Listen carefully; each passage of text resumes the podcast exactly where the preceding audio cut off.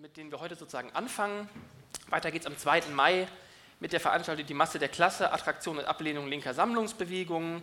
Am 16. Mai gibt es im Rahmen von Frankfurt liest ein Buch, eine Veranstaltung über die Geschichte des, ähm, eines Viertels zwischen Synagoge und IG Farbenhaus im Westend.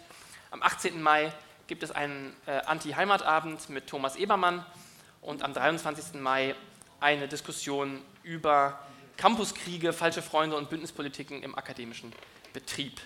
So viel vorab. Eine Sache möchte ich Ihnen noch vorher sagen. Wir werden nämlich im Laufe des Abends darüber streiten. Die Bildungsstätte Anne Frank hat eine funkelnagelneue Broschüre rausgegeben. Ähm, sie heißt Vier Gründe, warum BDS antisemitisch ist. Ähm, die können Sie, wenn ich das richtig verstanden habe, im Anschluss an diese Veranstaltung auch alle mit nach Hause nehmen oder als PDF herunterladen. Eine letzte Vorbemerkung, bevor ich Ihnen das Podium vorstelle. In der Bildungsstätte Anne Frank muss man das eigentlich nicht sagen, ich sage es trotzdem. Äh, wir haben es hier heute mit einem emotionalen und heiß diskutierten Thema zu tun. Ich würde alle, äh, da auch das Publikum ja später an der Diskussion ähm, sich gerne beteiligen darf, alle bitten, äh, möglichst ruhig, freundlich und sachlich zu bleiben. Dann ist allen gedient. Ähm, kurz zum Ablauf. Wir werden jetzt hier auf der Bühne 75 bis maximal 90 Minuten miteinander sprechen und danach haben Sie im Publikum äh, die Gelegenheit, Ihre Fragen zu stellen. Dann stelle ich Ihnen jetzt als erstes kurz das Podium vor. Ganz außen rechts von Ihnen gesehen sitzt Nisar Gadi, die ist Erziehungswissenschaftlerin, Bildungsreferentin im Projekt Empower, Beratung für Betroffene rechter, rassistischer und antisemitischer Gewalt in Hamburg. Und sie ist Referentin in Erwachsenenbildung zu den Themen Diversity, Migration und Gender. Dann äh, rechts neben mir, von Ihnen aus gesehen links von mir, sitzt äh, Daya Klingenberg, Soziologin, Migrations- und Geschlechterforscherin an der Goethe-Uni. Sie arbeitet zu Alltagspraxen insbesondere und hat ähm, über die Alltagspraxen russischsprachiger Migrantinnen und Migranten in Deutschland äh, ihre Dissertation geschrieben und ist auch in verschiedenen Gruppen politisch aktiv. Ganz außen, äh, links von Ihnen aus gesehen, sitzt Daniel Bax, Islamwissenschaftler, Autor, Journalist, lange Redakteur der Tageszeitung Taz und aktuell seit 2017 Redakteur und Projektleiter beim Mediendienst Integration in Berlin. Herzlich willkommen. Miron Mendel muss ich Ihnen nicht vorstellen, nehme ich an, ich mache es trotzdem. Er ist Historiker und Erziehungswissenschaftler und seit 2010 Direktor der Bildungsstätte Anne Frank. Und äh, an ihn geht meine erste Frage. Ah, eine allerletzte Vormerkung. Wir haben uns darauf geeinigt, uns zu duzen auf dem Podium, nicht, dass Sie sich wundern. Ähm, Meron, wir sitzen hier, weil es neue Ausstellungen gibt bei euch oben in der Bildungsstätte über Antisemitismus von links. Meine erste Frage, warum ist es überhaupt wichtig, sich mit diesem Thema zu befassen? Ja, äh, normalerweise bedanke ich mich für die Einladung. Also ich kann mich bei mir bedanken, bei mich bedanken dass ich mich eingeladen habe. Ähm, ja, warum ist es wichtig? Ich, ich gehe davon aus, dass rein von der Bedrohungslage, also der, unser Hauptproblem ist Antisemitismus von der rechten Seite, die immer stärker wird. Das, ich denke, muss ich hier nicht äh, erklären oder untermauern. Und trotzdem, ich habe bei mir gemerkt, diese Frage hat mich sehr lange beschäftigt. Und das war sozusagen der Grund, warum ich das äh, vor drei Jahren angestoßen habe. Äh, ich habe vorher der Tom gefragt, warum machen wir das? Und gesagt, du, hast, du wolltest das. Und das stimmt. Äh, und ich denke, das hat damit zu tun, mit, wo die, nicht wo die reale Bedrohung steht, sondern wo die emotionale Verletzung am großen ist. Und äh, mich, mir tut nicht weh, wenn ich den Antisemitismus von Erika Steinbach äh, immer wieder mitbekomme. Inzwischen macht mir sogar Spaß. Aber wenn es äh, von Leuten, die ich mich als Gleichgesinnige empfinde oder die Leute, die ich also als Mitstreiter in sehr viele andere Themen sind und gerade an dem Punkt eine absolute Blindheit empfinde, das ist für mich erstmal eine emotionale Verletzung und dann auch intellektuelle Herausforderung. Also worum kommt das? Also sieht er, sieht er da oder sieht sie das nicht, was ich gerade, es mir so klar ist und diese, an diesem Punkt bleiben wir immer. Und äh, ich kann wirklich an einen Punkt erinnern, die, äh, als ich mit in einem Austauschprojekt, ein geplanter Austauschprojekt mit einer arabischen Schule in Nazareth saß. Und dann waren zwei linke Lehrer, äh, die aus Überzeugung nicht nach Israel, nicht an diese Projekt teilnehmen wollten, weil sie äh, dem BDS äh, angehörig sind oder BDS unterstützen.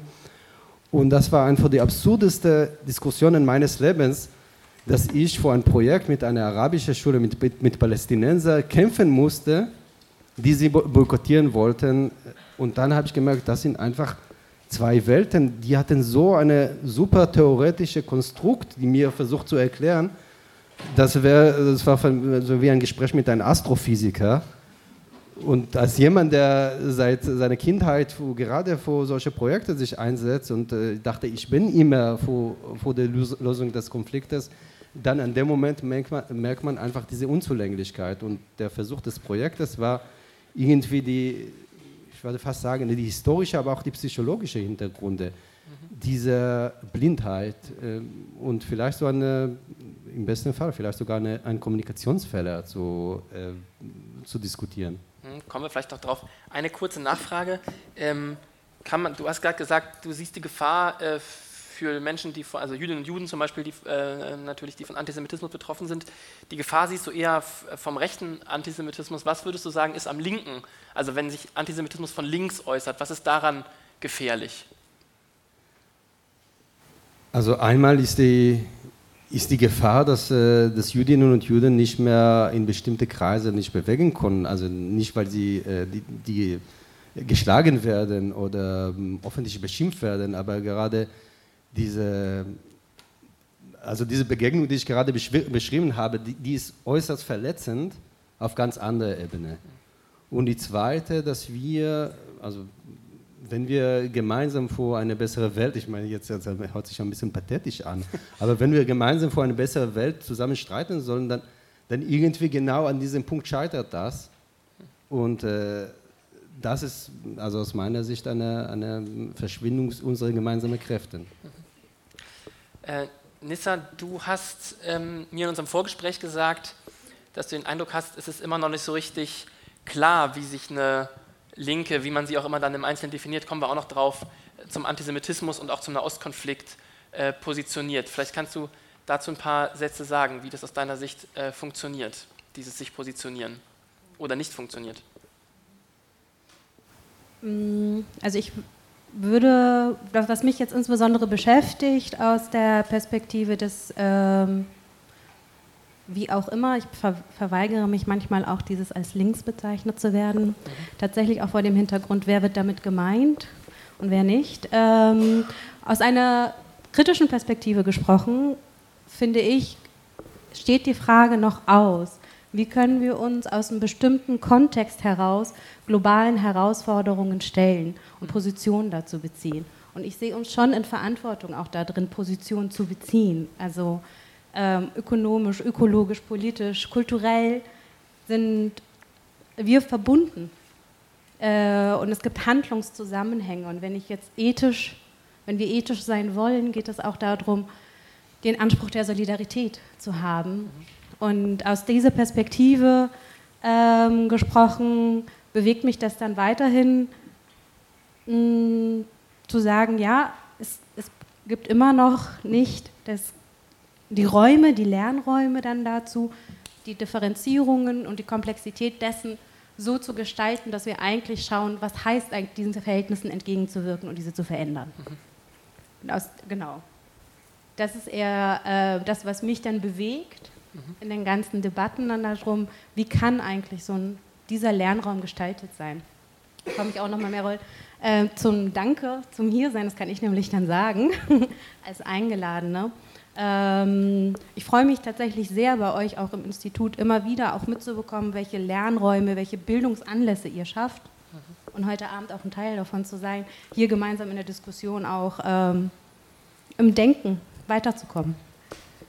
Und jetzt nochmal ganz kurz nachgefragt, jetzt in Bezug auf den Antisemitismus, wie müsste da so eine Positionierung oder wie könnte so eine Positionierung aussehen? Also wir können ja gar nicht drum herum äh, im deutschsprachigen Kontext zu sagen, dass wir einfach in postnationalsozialistischen ähm, Gesellschaft äh, Antisemitismuskritik ähm, weiter voranbringen müssen. In den letzten Jahren ist es ja die Zuspitzungen sehr, sehr deutlich geworden. Ich äh, kann da gar nicht unterscheiden zwischen, was ist wirklich das Gefährliche, ähm, mit der Perspektive darauf, auch wie meine Gewaltdefinition ist. Äh, da stellt sich schon für mich die Frage, wie Antisemitismuskritik eigentlich auch aus einer intersektionalen Perspektive auch gestaltet werden kann, wie diese auch tatsächlich äh, handlungsfähiger wird. Mhm. Okay. Ähm, da ja die, hm, Nissa hat das gerade auch schon so ein bisschen angedeutet mit der Frage, wer, äh, wer ist eigentlich gemeint, wenn wir darüber sprechen, äh, Antisemitismus und der Nahostkonflikt in der linken Debatte. Ähm, du hast da, soweit ich weiß, so ein bisschen grundlegend ähm, Probleme mit dieser Fragestellung. Vielleicht magst du das ein bisschen erläutern. Also ich fange vielleicht auch mal an mit einem Dankeschön an euch für die Einladung. Ähm, und vor allem einem Dankeschön, weil ihr mir nochmal Anlass gegeben habt, über bestimmte Sachen nachzudenken, die zu formulieren, die mich beschäftigen. Ähm, und zwar der Titel der Veranstaltung, den Nahostkonflikt im Plenum lösen, warf bei mir dann erstmal die Frage auf, welches Plenum, wer ist links, wo sind wir eigentlich links, ähm, welche Linke wird bei diesem Titel imaginiert, wer imaginiert diese Linke und welche Fragen werden dabei eigentlich ausgespart oder unsichtbar gemacht. Ähm, Biografisch hat mich dieser Titel sofort in die frühen 2000er zurückgeworfen, als ich ähm, ja, in meinem politischen Umfeld in Berlin und in Frankfurt lauter politische mehrheitsdeutsche Gruppen an der Frage des linken Antisemitismus, der, der Ausgestaltung von Israel-Solidarität und ähm, einer Kritik von einer verkürzten Antisemitismus, äh, einer verkürzten Kapitalismuskritik spalteten. Ähm, und das war eine sehr wichtige Debatte zum Teil. Zum Teil war es aber auch eine ziemlich absurde Debatte. Also in dem Moment, wo eine linke Nationalismuskritik dadurch koscher wurde, dass man am Ende sagte, aber am längsten liebe Israel. Also es hatte manchmal auch wirklich so absurde Momente. Mm. Und ich habe mich aber auch sofort an die totale Unversöhnlichkeit dieser Debatte erinnert, die eigentlich in keinem Verhältnis dazu stand, wie wenig ich zumindest und eigentlich auch mein Umfeld über Israel, über Juden, über jüdisches Leben, über Verantwortung, über Kapitalismuskritik wussten. Ähm, ja. Was der Titel aber nicht hervorruft und was wir vielleicht ähm, und was wir häufiger fragen müssen, finde ich, ist die Frage, wie der Israel-Palästina-Konflikt in anderen linken Milieus und Kontexten diskutiert wird. Damit meine ich jüdische, diasporische, schwarze, feministische, queere Linke, ich würde gerne mehr darüber wissen, wie in den 70er, 80er, 90ern ähm, diese Debatten diskutiert wurden, was sich verändert hat, also in anderen Milieus. Wir haben diese totale Zuspitzung auf deutsche Linke. Mm, und ich würde gerne Geschichten darüber hören, wie Kanakata-Gruppen in den frühen 90er Jahren die die Verantwortung für die Shoah als eine sehr deutsche Geschichte empfunden haben und sich explizit ausgeschlossen davon fühlten, wie die im Verlauf der Zeit ihr Verhältnis dazu veränderten und heute auch in internationalen linken Kontexten ganz häufig als deutsche Linke auftreten. Ich würde gerne wissen, wie schwarze jüdische Perspektiven und Allianzen Anfang der 90er stattgefunden haben. Ähm, ich würde mit Leuten gerne, also ich erfahre selber, dass es ganz interessante Begegnungen gibt mit ähm, armenischen, alevitischen, äh, Türkei-Kontext-Menschen und jüdischen Menschen. Also es gibt einfach noch mal ganz viele andere Solidaritäten und Intersektionen, die häufig unsichtbar gemacht werden. Ähm, und ich will mit linken Menschen darüber sprechen, wie sie in ihren unterschiedlich marginalisierten Communities mit Antisemitismus, Rassismus, Homophobie umgehen und die Widersprüche aushalten, dass Menschen eben von bestimmten Ungleichheitsverhältnissen betroffen sein können und selber bestimmte Machtverhältnisse reproduzieren. Und das sind Gespräche, die gegenwärtig stattfinden, die aber auch sicherlich schon vor 20 Jahren stattgefunden haben, aber die hören wir halt einfach selten, weil die Debatte von einer mehrheitsdeutschen Perspektive häufig dominiert wird und die bestimmte Positionszuweisungen ähm, schafft. Deshalb ähm, ja, ist für mich die spannende Frage, ähm, wie wir Pläne schaffen können, wo wir anders über die Frage diskutieren können und welche Probleme wir vielleicht noch lösen müssen, oder gemeinsam mit dem Nahostkonflikt oder mit dem Antisemitismus lösen müssen, weil sie für mich eben intersektional sind. Magst du noch ein paar äh, Sätze dazu sagen? Du hast gesagt, diese Perspektiven, die du jetzt alle aufgeworfen hast, werden unsichtbar gemacht. Äh, magst du ein paar Sätze dazu sagen, wie das aus deiner Sicht funktioniert, dieses Unsichtbarmachen und was stattdessen sichtbar ist? Also liegt das an der Art und Weise, wie wir darüber reden, schreiben, denken? Also, dass die ganze Zeit gesagt, es gibt eine mehrheitsdeutsche Perspektive, ist. Ja. Also, ich finde, in linken Debatten werden die einfach häufig nicht wahrgenommen, weil man sich ganz stark auf die. Ähm, also weil da eine ungleich verteilte Aufmerksamkeitsökonomie da ist und bestimmte Debatten und Diskussionen einfach nicht gesehen werden. Ähm, zum Teil werden bestimmte Gruppen auch gar nicht eingeladen. Ähm, oder sie stehen eben, aber darauf komme ich gleich auch noch mhm. zu sprechen, erstmal unter einem Antisemitismusverdacht und ähm, sind gar nicht in der Sprecherinnenposition, was zu sagen. Mhm. Ähm, und dann gibt es einfach wirklich sehr viele nicht erzählte Geschichten und Geschichten, die man auch gar nicht erst fragt, weil sie ähm, uninteressant erscheinen. Ähm, und weil so eine Auftrennung in, das sind migrantische Probleme und das sind äh, Probleme, die sich mit, mit Jüdinnen und Juden ähm, oder mit deutscher Verantwortung für die Shoah beschäftigen. Da findet so eine Positionszuweisung und Trennung statt. Okay. Ich komme aber gleich auch noch mal Ich glaube auch, ja. Ähm, Daniel, dich wollte ich fragen, du hast in unserem Vorgespräch was sehr Erstaunliches gesagt, nämlich, also für mich Erstaunliches, nämlich, dass aus deiner Sicht diese ganze innerlinke Debatte um Antisemitismus und den Ostkonflikt gar nicht mehr so eine zentrale Rolle spielt, wie das mal der Fall war. Ähm, dazu würde ich gerne mehr wissen, wie du zu dieser Einschätzung kommst. Also erstmal möchte ich mich auch bedanken, dass ich hier sein kann.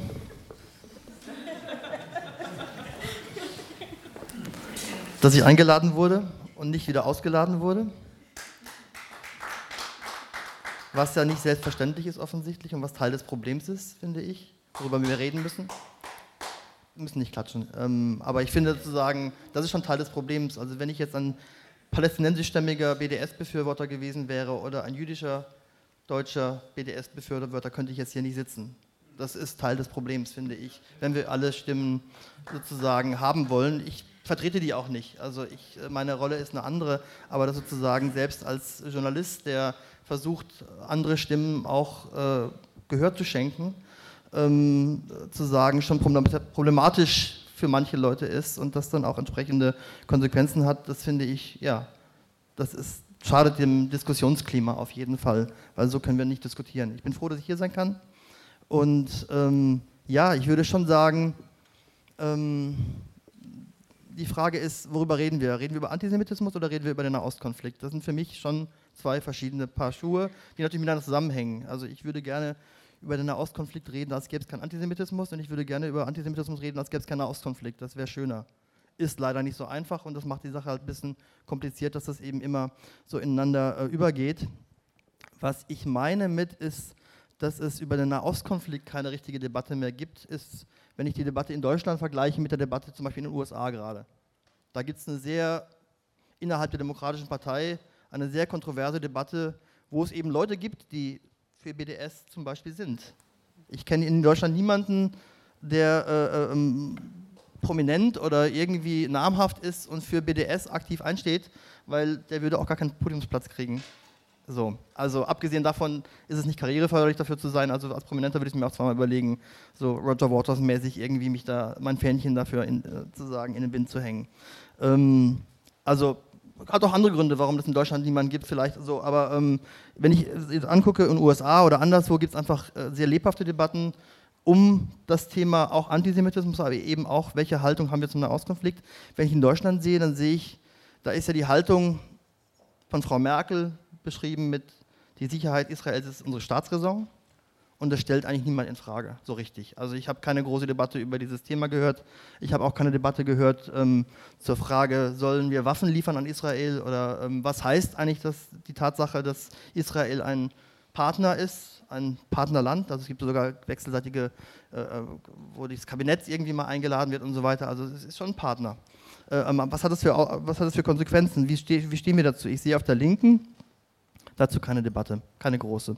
Auch zu BDS gibt es keine, keine Partei, die jetzt äh, ähm, äh, für BDS ist oder so irgendwas. Äh, ähm, oder innerhalb den Parteien gibt es vielleicht so am, am Rande so, aber die großen Themen, die die Linke beschäftigen, sind im Moment andere Themen. Ist vielleicht auch gut so, Klimawandel und so. Äh, ähm, gibt andere Themen, die im Moment gerade irgendwie vielleicht der Rechtspopulismus im Allgemeinen und so. Der Nahostkonflikt Außenpolitik ist sowieso weniger wichtig geworden, ist mein Eindruck. Es gibt, es gibt keine Großdemos für irgendeinen Konflikt im Ausland, fällt mir jetzt keiner ein, korrigieren Sie mich äh, ähm, zu sagen. Und äh, ähm, also der Nahostkonflikt, wenn da Leute auf die Straße gehen, dann sind das vielleicht so ein paar palästinensischstämmige Leute wie in Berlin am Brandenburger Tor und dann sprengen da drei eine, oder verbrennen eine Israel-Fahne, dann ist es ein großes Thema. Aber es gibt keine große Solidarität äh, für Palästina irgendwie in, in Deutschland. Also das ist anders als, äh, ähm, bin ja jetzt auch schon ein bisschen älter, in 70er oder 80er Jahren. Da war das noch anders. Da gab es auch in Deutschland eine starke äh, Palästina-Solidarität. Ich meine, das war, da war das Palästinensertuch in Mode. Da haben das die Leute getragen. Und ähm, da war das, gehört das zu, zu so einem, zu so einem äh, ähm, Lifestyle auch oder zu einer Haltung, die mit Hausbesetzen einherging. Durchaus sozusagen äh, eine Affinität, äh, so Revolutionsromantik schwang da so ein bisschen mit, eine Affinität auch zu Militanz. Ähm, etwas, was mir alles so ein bisschen auch suspekt war. Also ich war nie militant, war immer linksliberal, würde ich sagen, scheißliberal, also sozusagen ähm, äh, Gewalt ist nie so mein Ding gewesen. Die Gewaltromantik, die in Teilen der linken Szene bis in die 80er Jahre hinein äh, zu sagen, da auch mit der Palästina-Solidarität einherging, war mir suspekt. Ich finde es aber interessant, dass in den 90er Jahren das so gekippt ist. Und jetzt haben wir eine Linke, der ist die deutsche Haltung zu Israel noch gar nicht nibelungentreu genug.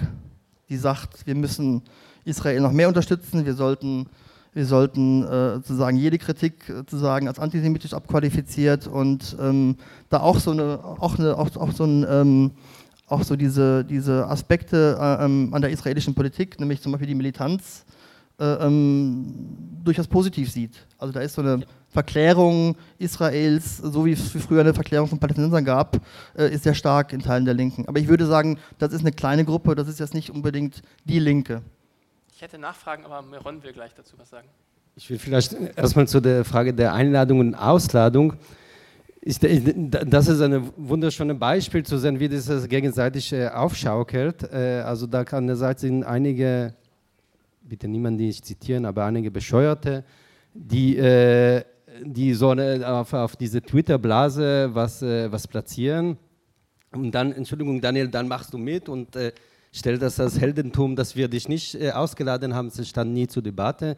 Also ich finde, wir sollen uns auf diese, diese Opfer- und Gegenopferspiel äh, uns raus, äh, rausnehmen. Natürlich, äh, wir, haben, wir haben dich eingeladen, weil es ist sozusagen ein Teil der Debatte und natürlich, es, kam, äh, es war nicht mal einmal äh, zu, in, Frage, in Frage gestellt, dass wir jemand ausladen. Äh, von daher, also es macht einfach, ich, ich, finde sozusagen, diese, das wird oft mit diesen Opfer-Dings äh, äh, gespielt und das sollen wir heute vielleicht äh, auslassen. Ähm, die zweite Frage, also, also vielleicht die äh, spontane Reaktion. Ich habe den Vergleich zu den 90er Jahren nicht. Ich habe hier äh, nicht gelebt zu dieser Zeit. Aber doch sozusagen, wenn ähm, Gabriel vor, kurz vor der, äh, vor der Bundestagswahl denkt, er kann sich Punkten, indem er äh, aus der diplomatischen Sicht eine absolute Affront gegen äh, der, der Wille der Gastgeber eine Gruppe äh, von Breaking the Silence, Bezellem und andere trifft. Jetzt meine Meinung zu denen ist egal, aber was ist hier interessant ist zu sehen, dass er war sehr in der Meinung, dass er damit sehr viel bei, bei der Wähler der SPD und links von der SPD punkten kann also eine gewisse Ressentiment, äh, Ressentiments und eine, eine grundlegende äh, anti-israelische Haltung ist in sehr breite Teile der Links immer noch sehr vorhanden.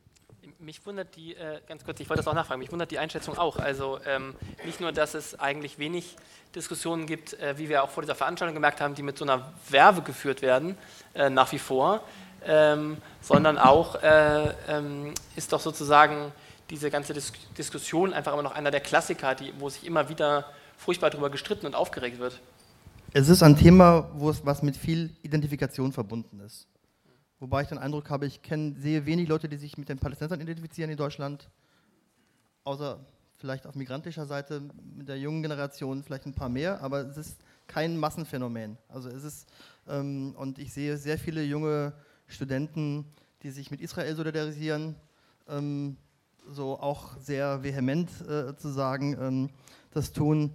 Aber wie gesagt, also ich sehe das, sehe das nicht als Massenphänomen. Also das ist, das sind sozusagen Uniblasen und, ähm, und äh, ähm, Gruppen an, am, am Rande der Bevölkerung. Und die, die, die Frage ist, die Frage ist, ähm, inwiefern die deutsche Politik ähm, also die, die Frage ist ja die Einschätzung, ob das, was Sigmar Gabriel gemacht hat, jetzt mit Ressentiment spielen ist oder nicht. Ich würde sagen, Möllermann hat mit Ressentiments gespielt, ja. Das ist für mich ein Beispiel. Äh, aber ähm, die Frage, ob ein deutscher Außenminister ähm, eine Gruppe wie äh, Breaking the Silence, die ich, äh, also vor der ich als äh, linksliberaler Mensch eine Hochachtung haben kann, äh, treffen soll oder nicht, finde ich, ist eine Frage des Einsatzes für Menschenrechte. Und da habe ich eine klare Position. Natürlich so, finde ich das gut, wenn jemand äh, zu sagen, ähm, das war eigentlich immer äh, das Ziel von ähm, linker Außenpolitik, auch die Menschenrechte nicht zu vergessen, äh, das auch noch im Blick hat. Ja. Also insofern ist es, ist, ist, es ist, natürlich eine Frage, wie man, wie man den Konflikt vor Ort einschätzt, um das dann, wenn man das, wenn man das für Ressentiment und antisemitisch hält, klar, dann ist das antisemitisch, aber ähm, ich sehe das halt nicht so. Ich will erstmal Nissa was sagen und dann also nee, ganz, ganz, ganz ich glaube, ich würde jetzt nochmal ansetzen. Danke dir. Ähm, ich fand es ganz spannend, äh, Daniel, wie du antwortest jetzt nochmal ähm, oder worauf du deinen Fokus legst, wenn die Fragestellung ist, werden, beschäftigen wir uns eigentlich im deutschsprachigen Raum mit dem Nahostkonflikt? Ähm, oder wie groß ist dann jetzt nochmal die Beschäftigung? Ich würde sagen, dass die Beschäftigung immer größer wird. Ähm, und da habe ich zwei Beispiele ähm, vor Augen. Das eine ist, dass in den letzten Jahren auch ausgehend aus Selbstorganisierungen heraus, ausgehend aus ähm, nicht mehr unsichtbar gemacht werden, Antisemitismuskritik sehr viel stärker geworden ist im deutschsprachigen Raum. Sowohl institutionell ähm, wie aber auch noch in, in, Kontexten von politischer Selbstorganisierung, Kontexten von ähm, Debatten, politische Bildungsräume. Das ist äh, für mich nochmal eine Form, in dem ich dann daraus festhalten kann, ja, der Nahostkonflikt spielt eine Rolle und zwar in dem Sinne, dass wir hier uns kontrovers auch damit beschäftigen, inwiefern darüber auch Antisemitismus total greifbar und wirkmächtig wird im deutschsprachigen Raum. Ähm, diese Debatten werden zum Glück stärker. Äh, das, das, ist das eine. Und das andere ist für mich auch noch, inwiefern ähm, der Nahostkonflikt weiterhin auch ja, sich prägt äh, in dem deutschsprachigen Raum, ist das Ausspielen, und zwar nicht nur von rechts, Ausspielen von antimuslimischen Rassismus und Antisemitismus. Und auch daran zu merken, wie die ähm, Perspektiven auf Verschiebung und Verlagerung von Antisemitismus auf die anderen, arabischen wie auch immer, muslimischen wie auch immer, äh, da auch nochmal eine mh, mm, nicht, genau, nicht Eigenbeschäftigung mit der deutschen Geschichte, nicht Verantwortungsübernahme mit der deutschen Geschichte, nicht die Komplexität von verschiedenen Ausformungen von Antisemitismus dann auch zusammenbringt. Wenn ich es mir aus dieser Brille heraus anschaue, kann ich gar nicht drum herum ähm, zu dem Ergebnis zu kommen, selbstverständlich spielt der Nahostkonflikt im deutschsprachigen Kontext eine Rolle. Ich muss auch noch mal dazu sagen, ähm, ich merke einen Unbehagen äh, in den Formulierungen palästinensisch-stämmige. Ähm, und ich glaube, das ist auch nochmal ein Problem, was auch sehr deutlich wird in den gesamten Debatten, äh, diese Homogenisierungen und damit ja auch die Erwartung von bestimmten Positionen. Äh, vielleicht nicht so gemeint. Äh, mir ist es nur nochmal wichtig, auch in diese Debatte doch nochmal konkreter zu werden und nicht zu sehr in so nazio-ethnokulturalisierendem Sprech zu geraten. Okay, danke.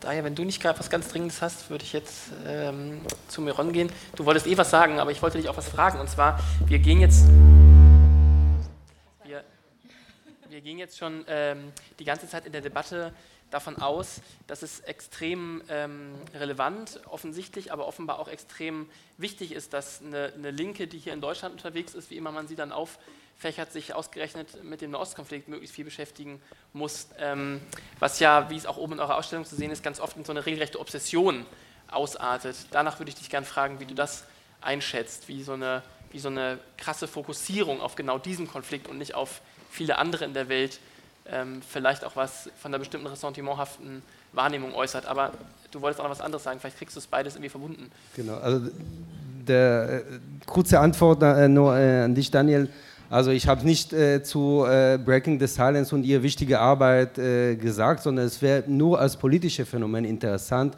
dass Sigmund Gabriel als Politiker dachte, er damit äh, punkten kann. Das ist der. Ja, der aber deutsche Politiker denken auch, dass sie damit punkten können, Erdogan zu kritisieren. Ich meine, das ist doch Genau. selbstverständlich und als Linker finde ich es gut, wenn deutsche Politiker Erdogan kritisieren und ich finde es auch gut, wenn sie die israelische Politik kritisieren, wenn sie gegen die Menschenrechte verstößt. So, das, ist, das ist für mich Standard und ich sehe auch keine Obsession mit der israelischen Politik. Ich sehe eine Obsession mit äh, anderen auch, also oder wenn zu, zu, zumindest sehe ich eine Obsession mit, mit, mit der türkischen Politik. Erdogan ist ein großes Thema gewesen und natürlich kippt die Kritik an Erdogan auch manchmal ins Rassistische. Da bin ich überhaupt nicht äh, zu sagen, da habe ich gar keinen Zweifel dran. Wenn man Erdogan als Jetzt Ziegenpicker bezeichnet, würde ich sagen, ist das rassistisch. Das ändert aber nichts daran, dass die Kritik an Erdogan natürlich absolut sinnvoll ist und notwendig ist. Deswegen ist die Frage, natürlich, wie definiert man Rassismus, wo fängt er an, wo hört er auf, genauso wie, wo, wo, wie definiert man Antisemitismus, wo fängt Jetzt er an, wo hört er was- auf, äh, ist entscheidend.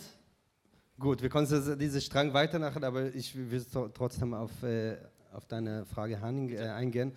Und äh, es gibt zwei, zwei Antworten auf deine Frage. Also diese Obsession äh, ist zum einen äh, keine Sonder, sonder deutsche Beso- Besonderheit. Also ähm, wenn wir über die UNO-Menschenrechtsausschuss äh, ähm, Ausschuss, äh, schauen, äh, da, diese Obsession ist schwarz auf weiß, wenn 80 Prozent der, der Beschlüsse für die ganze Welt äh, auf Israel fokussiert sind. Das ist eine Ob Obsession. Wenn der äh, Women's March in Amerika als der einzige äh, Festlegung hat, dass sie sozusagen äh, gegen der, der Besatzung ist. Und ich frage sozusagen, was es hat mit der, mit der Women March zu, zu tun und so weiter. Also das mit, sieht man, und wir können es auch äh, in viele andere Länder äh, eingehen, diese Obsession ist leider keine, keine Sonder, äh, eine deutsche Sonderweg, sondern eine internationale, die übrigens, und das ist eine, vielleicht in Klammer, eine ganz wichtige Klammer, übrigens sehr viele berechtigte Ängste in der israelischen Bevölkerung, Bevölkerung äh, unter, äh, unterfüttert. Weil die Israelis sind sehr misstrauisch, was die Welt angeht. Das wird zum einen durch Netanyahu immer befeuert, aber das wird genau die, durch diese Obsession, diese internationale Obsession mit Israel und mit den Juden ähm, unterfüttert.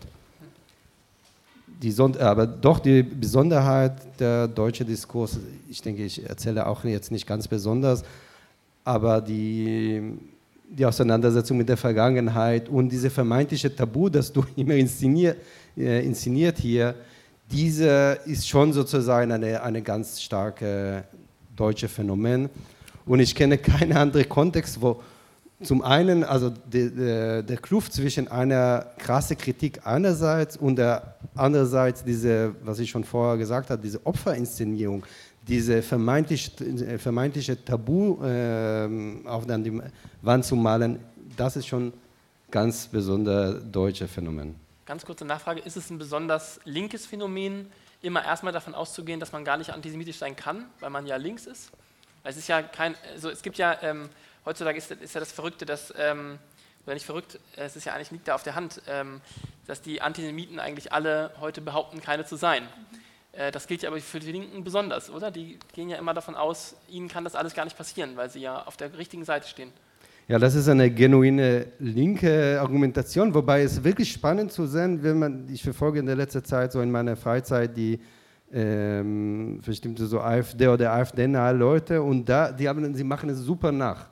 Also wirklich da, weil wir so Israel so treuer sind, da können wir gar nicht antisemitisch sein, weil, äh, weil ich äh, zehnmal äh, in Israel war und so weiter und dafür finden sie die Verbündete. Also da haben sie schon äh, auch in der rechtspopulistischen Sphäre äh, in Deutschland, dass die, die Attraktivität dieser Art der- Selbst, Selbstverständlich entdeckt, Selbstverständlichkeit entdeckt. Meine nächste Frage, Nissa, würde an dich gehen. Ich weiß, du hast auch schon so angesetzt. Ich weiß nicht, was du jetzt sagen wolltest. Ähm, dich wollte ich fragen, wir haben uns ein bisschen darüber unterhalten im, im Vorgespräch, ähm, woher eigentlich diese äh, große Unsicherheit äh, kommt, äh, sich mit, äh, sich in, oder dieses Bedürfnis einerseits, aber auch die Unsicherheit andererseits, sich in diesen ganzen Fragen zu positionieren. Ähm, ich weiß nicht, was du jetzt gerade sagen wolltest. Vielleicht sagst du das erst. Ähm, genau, ich komme erstmal zu den Punkten. ähm, Meron, die du jetzt nochmal, also an, anknüpfend an dich gerne sagen wollte. Ähm, ich finde es auch nochmal wichtig, also die berechtigte Angst, die du jetzt formuliert hast, die ähm, bemerken wir ja auch ganz deutlich in Deutschland, auch im deutschsprachigen Raum. Jetzt aus der Perspektive in unserem Projekt beispielsweise ähm, sprechen Menschen, die zu uns zur Beratung kommen, kommen ja nicht nur erst äh, zur Beratung, also die betroffenen Beratungsstelle jetzt in Hamburg, kommen nicht erst dann in Beratung, wenn es zu körperlichen Übergriffen gekommen ist. Und die symbolische Gewalt, die sich auch darüber ausprägt, ähm, die sogenannte Kritik äh, an Israel so sagbar und machbar dann auch zu haben in der Gesellschaft und nicht nur ähm, von rechts, sondern auch in der gesamten Gesellschaft, also auch von links, die ähm, führt zu Existenzängsten. Die führt dann auch dazu, dass ähm, Personen berechtigterweise ähm, diese Botschaften ähm, wahrnehmen und äh, sich fragen, was das jeweils heißt für ihre Lebensbereiche hier im deutschsprachigen Raum. Also äh, neben dem, was du auch gesagt hast, es ist global verbreitet Antisemitismus und die Auswirkungen aber auch im, im deutschsprachigen Raum auch auf Juden und Juden. Das ist das eine. Und das andere ist, das fand ich gerade total spannend, Hanning, du hattest gesagt, ob das ein spezifisch linkes Phänomen ist, zu meinen, außerhalb der antisemitischen Verhältnisse zu sein. Ähm, das erinnert mich jetzt daran, also ich meine, linke nicht nur Linke, auch Pädagogen, die sich dann immer als die, die Guten, auf der richtigen Seite stehenden ähm, verstehen. Da ist es nochmal auch spannend hinzugucken, das Genuin Links, was das dann auch nochmal bedeutet in Bezug auf Selbstreflexivität und Übung in Selbstreflexivität, äh, beziehungsweise Lehrstellen dazu. Ich, äh, mich erinnert das aber auch nochmal an die Position von Astrid Messerschmidt, auch eine Erziehungswissenschaftlerin, die sehr deutlich macht, wie das auch nach einer spezifische deutsche Position ist, ähm, Antisemitismus überwunden zu haben. Ähm, und insofern finde ich es da auch nochmal spannend, mit welchen Kategorien wir dann auch nochmal da drauf schauen, die Perspektive zu auch die Verlagerung beispielsweise jetzt in die Vergangenheit oder die Verschiebungen dann in den rechten Rand, die sie mit mehreren Beispielen daran thematisiert. Jetzt möchte ich direkt nachfragen, mhm. bevor wir dann hier ähm, auf der anderen Seite weitermachen. Ähm, machst, machst du es konkret? Also, du hast es gerade so angedeutet, äh, es gibt, was ich über die Linken gesagt habe, dieses ähm, Selbstverständnis, nicht antisemitisch zu sein per se. Würdest du sagen, gibt es in pädagogischen Kontexten unter Lehrerinnen und Lehrern äh, und ähnlichen Multiplikatorinnen und äh, Multiplikatoren ähnlich? Also auf jeden Fall. Die Perspektive, dass Pädagogen dann nur das Gute ha haben und machen und ähm, spielt eine ganz große Rolle. Ich habe vor allem Lehrerinnen vor Augen, die sich gestört fühlen von Eltern, äh, jüdischen Eltern, die ja, in Kontakt gehen mit der Schule, weil ihre Kinder Antisemitismus-Erfahrungen machen mhm. äh, und diese Eltern als Störenfriede wahrgenommen werden. Äh, wenn die dann auch nochmal die Aufgabe übernehmen, über die Antisemitismusreproduktion der Schule oder der konkreten Lehrenden darauf hinzuverweisen in dem Gespräch, dann auch nochmal die Skandalisierung da ist. Wie können die das bloß wagen? Sie können es ja gar nicht sein. Das sind ja die demokratischen Pädagoginnen ähm, eines Gymnasiums dann auch noch. Ähm, und da finde ich, wird das da auch noch sehr deutlich. Es ist nicht nur die Linke, es ist aber auch nicht nur die Perspektive zu was einige Pädagogen und Lehrer verstehen sich ja nicht immer als Pädagogen, ähm, dann haben, sondern auch nochmal die Frage, was ist das Deutsche, Spezifische da drin? Okay. Deine andere Frage, die du vorhin an mich gerichtet hast, ist mir gerade entfallen. Ist auch, glaube ich, gerade äh, ist auch, glaube ich, gerade okay, weil es passt jetzt wunderbar. Ich würde jetzt nämlich zu Dasha weitergehen, vielleicht kommen wir darauf zurück. Äh, daher, ähm, wir haben jetzt schon öfter darüber gesprochen, dass es, wenn Linke, wenn deutsche Linke äh, insbesondere über Antisemitismus und über den Nahostkonflikt reden, dass da schnell so eine identitäre Haltung reinkommt. Das haben ja viele jetzt auf dem Podium auch schon gesagt. Ähm, äh, du hast mir im Vorfeld von einer Geschichte erzählt, die du in diesem Zusammenhang gerne erzählen würdest. Ich weiß nicht, ob du sie noch erzählen willst. Das ist ein äh, Erlebnis von 2014. Das, das machst du gleich. Du willst auch was anderes sagen? Ich was anderes erstmal. Ich, Bitte. Wenn ich, ah, okay. Unbedingt. Nee, ich wollte diese Frage, was ist eigentlich das typisch Linke und was ist das typisch Deutsche, darauf nochmal eingehen, weil ich das als Migrationsforscherin, die ich bin, total erstaunlich finde, wie stark die strukturell sich die linke Debatte der mehrheitsgesellschaftlichen Debatte ähnlich ist. Also wir haben ähm, es, ganz, es, wird ganz stark das mehrheitsdeutsche Verhältnis zur deutschen Vergangenheit reproduziert. Es gibt ganz wenig Raum für Differenzierung, Mehrfachzugehörigkeiten und Perspektiven auf die Shoah ähm, jenseits der Mehrheits- und dann auch noch Mehrheitswestdeutschen Perspektive. Und es gibt gerade in bestimmten linken Räumen eine fast schon paternalistisch vorgetragene Integrationsanforderung an die Migrantinnen. Ähm, deshalb würde ich dir auch da, äh, Daniel, nicht zustimmen, dass die Frage des Nahostkonfliktes und des Antisemitismus an Bedeutung verloren hat. Ich finde, die ist total zentral für die Verhandlungen zur Zugehörigkeit zur Linken und mehrheitsgesellschaftlich ist sie zentral für die Verhandlungen der Zugehörigkeit zu Deutschland, zu Europa, zur Aufklärung. Ähm, deshalb, das macht die Debatte auch so schwierig, weil darüber immer noch mal so viele andere Sachen mit abgehandelt werden. Ähm, und ich finde sozusagen, was in den letzten zwei Jahrzehnten passiert ist, dass sich die linke Debatte, die sich vorher auch ganz stark und berechtigterweise mit einem eigenen Antisemitismus beschäftigt hatte, ähm, dass da so eine Verschiebung stattgefunden hat und man sich eigentlich gar nicht mehr damit beschäftigt, ähm, also in bestimmten linken Milieus, und ich finde es wichtig zu differenzieren, wie viele unterschiedliche Linke wir haben, mit welchen unterschiedlichen Linken wir irgendwie im Kopf jetzt auch diskutieren. Aber ich sehe eine Verschiebung ähm, weg von der Frage, was hat das mit mir zu tun, was wurde in meiner Familie nicht gesagt, wie reproduziere ich bestimmte Sachen, hin zu der Auseinandersetzung mit dem Antisemitismus der anderen und besonders der migrantischen Linken.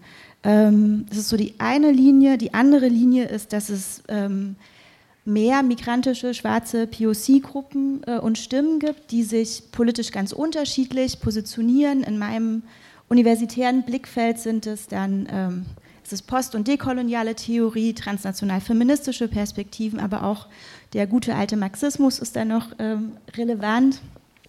Ähm, und diese Gruppen sind lauter, sichtbarer und in dem Moment, wo die sich an Hochschulen oder in anderen Räumen mit eigenen Rassismuserfahrungen beschäftigen, mit vielleicht auch Verquickung von Transphobie und Flüchtlingsstatus, ähm, dass die überhaupt keinen Raum für diese Diskussion haben, weil ihnen permanent von der mehrheitsdeutschen Linken die Frage ihres Antisemitismus aufs Tableau gesetzt werden und sie sich damit erstmal auseinandersetzen müssen und zum Teil einem wirklich zutiefst rassistischen Vokabular ausgesetzt sind. Ähm, und dann gibt es aber auch aus, aus, der jüdischen Perspektive gibt es auch in den letzten 20 Jahren ganz stark eine Ausdifferenzierung ähm, es ist so, dass die ähm, russischsprachigen Jüdinnen und deren vielleicht zweite Generation, die in den 90ern gekommen sind, mittlerweile eine eigene Stimme oder nach einer eigenen Stimme suchen. Die waren meistens auch nicht sonderlich stark wahrgenommen. Ähm, dass es ähm, mit der Zeitschrift Yalta linke feministische jüdische Positionen gibt, dass es an jüdischen Orten ähm, Bildungsinstitutionen, ähm, Museen, auch Debatten über postmigrantische Gesellschaft geführt werden.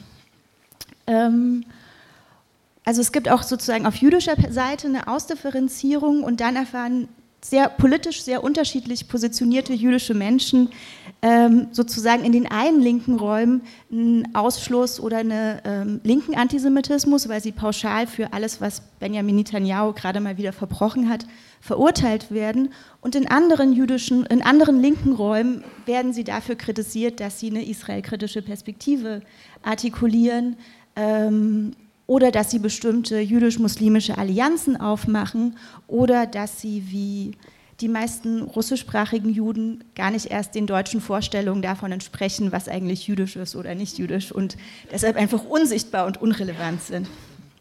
Also ich finde sozusagen diese, wir müssen auch darüber reden, dass diese Diskussion über Antisemitismus, über Nahostkonflikt Zugehörigkeiten ähm, produziert und dass so bestimmte Positionszuschreibungen ähm, stattfinden, die Leute auf oder Menschen auf bestimmte Positionen oder Standpunkte fixieren, ohne Genealogien, Widersprüche oder ja, Mehrfachzugehörigkeiten in Positionen ähm, mehr sichtbar zu machen.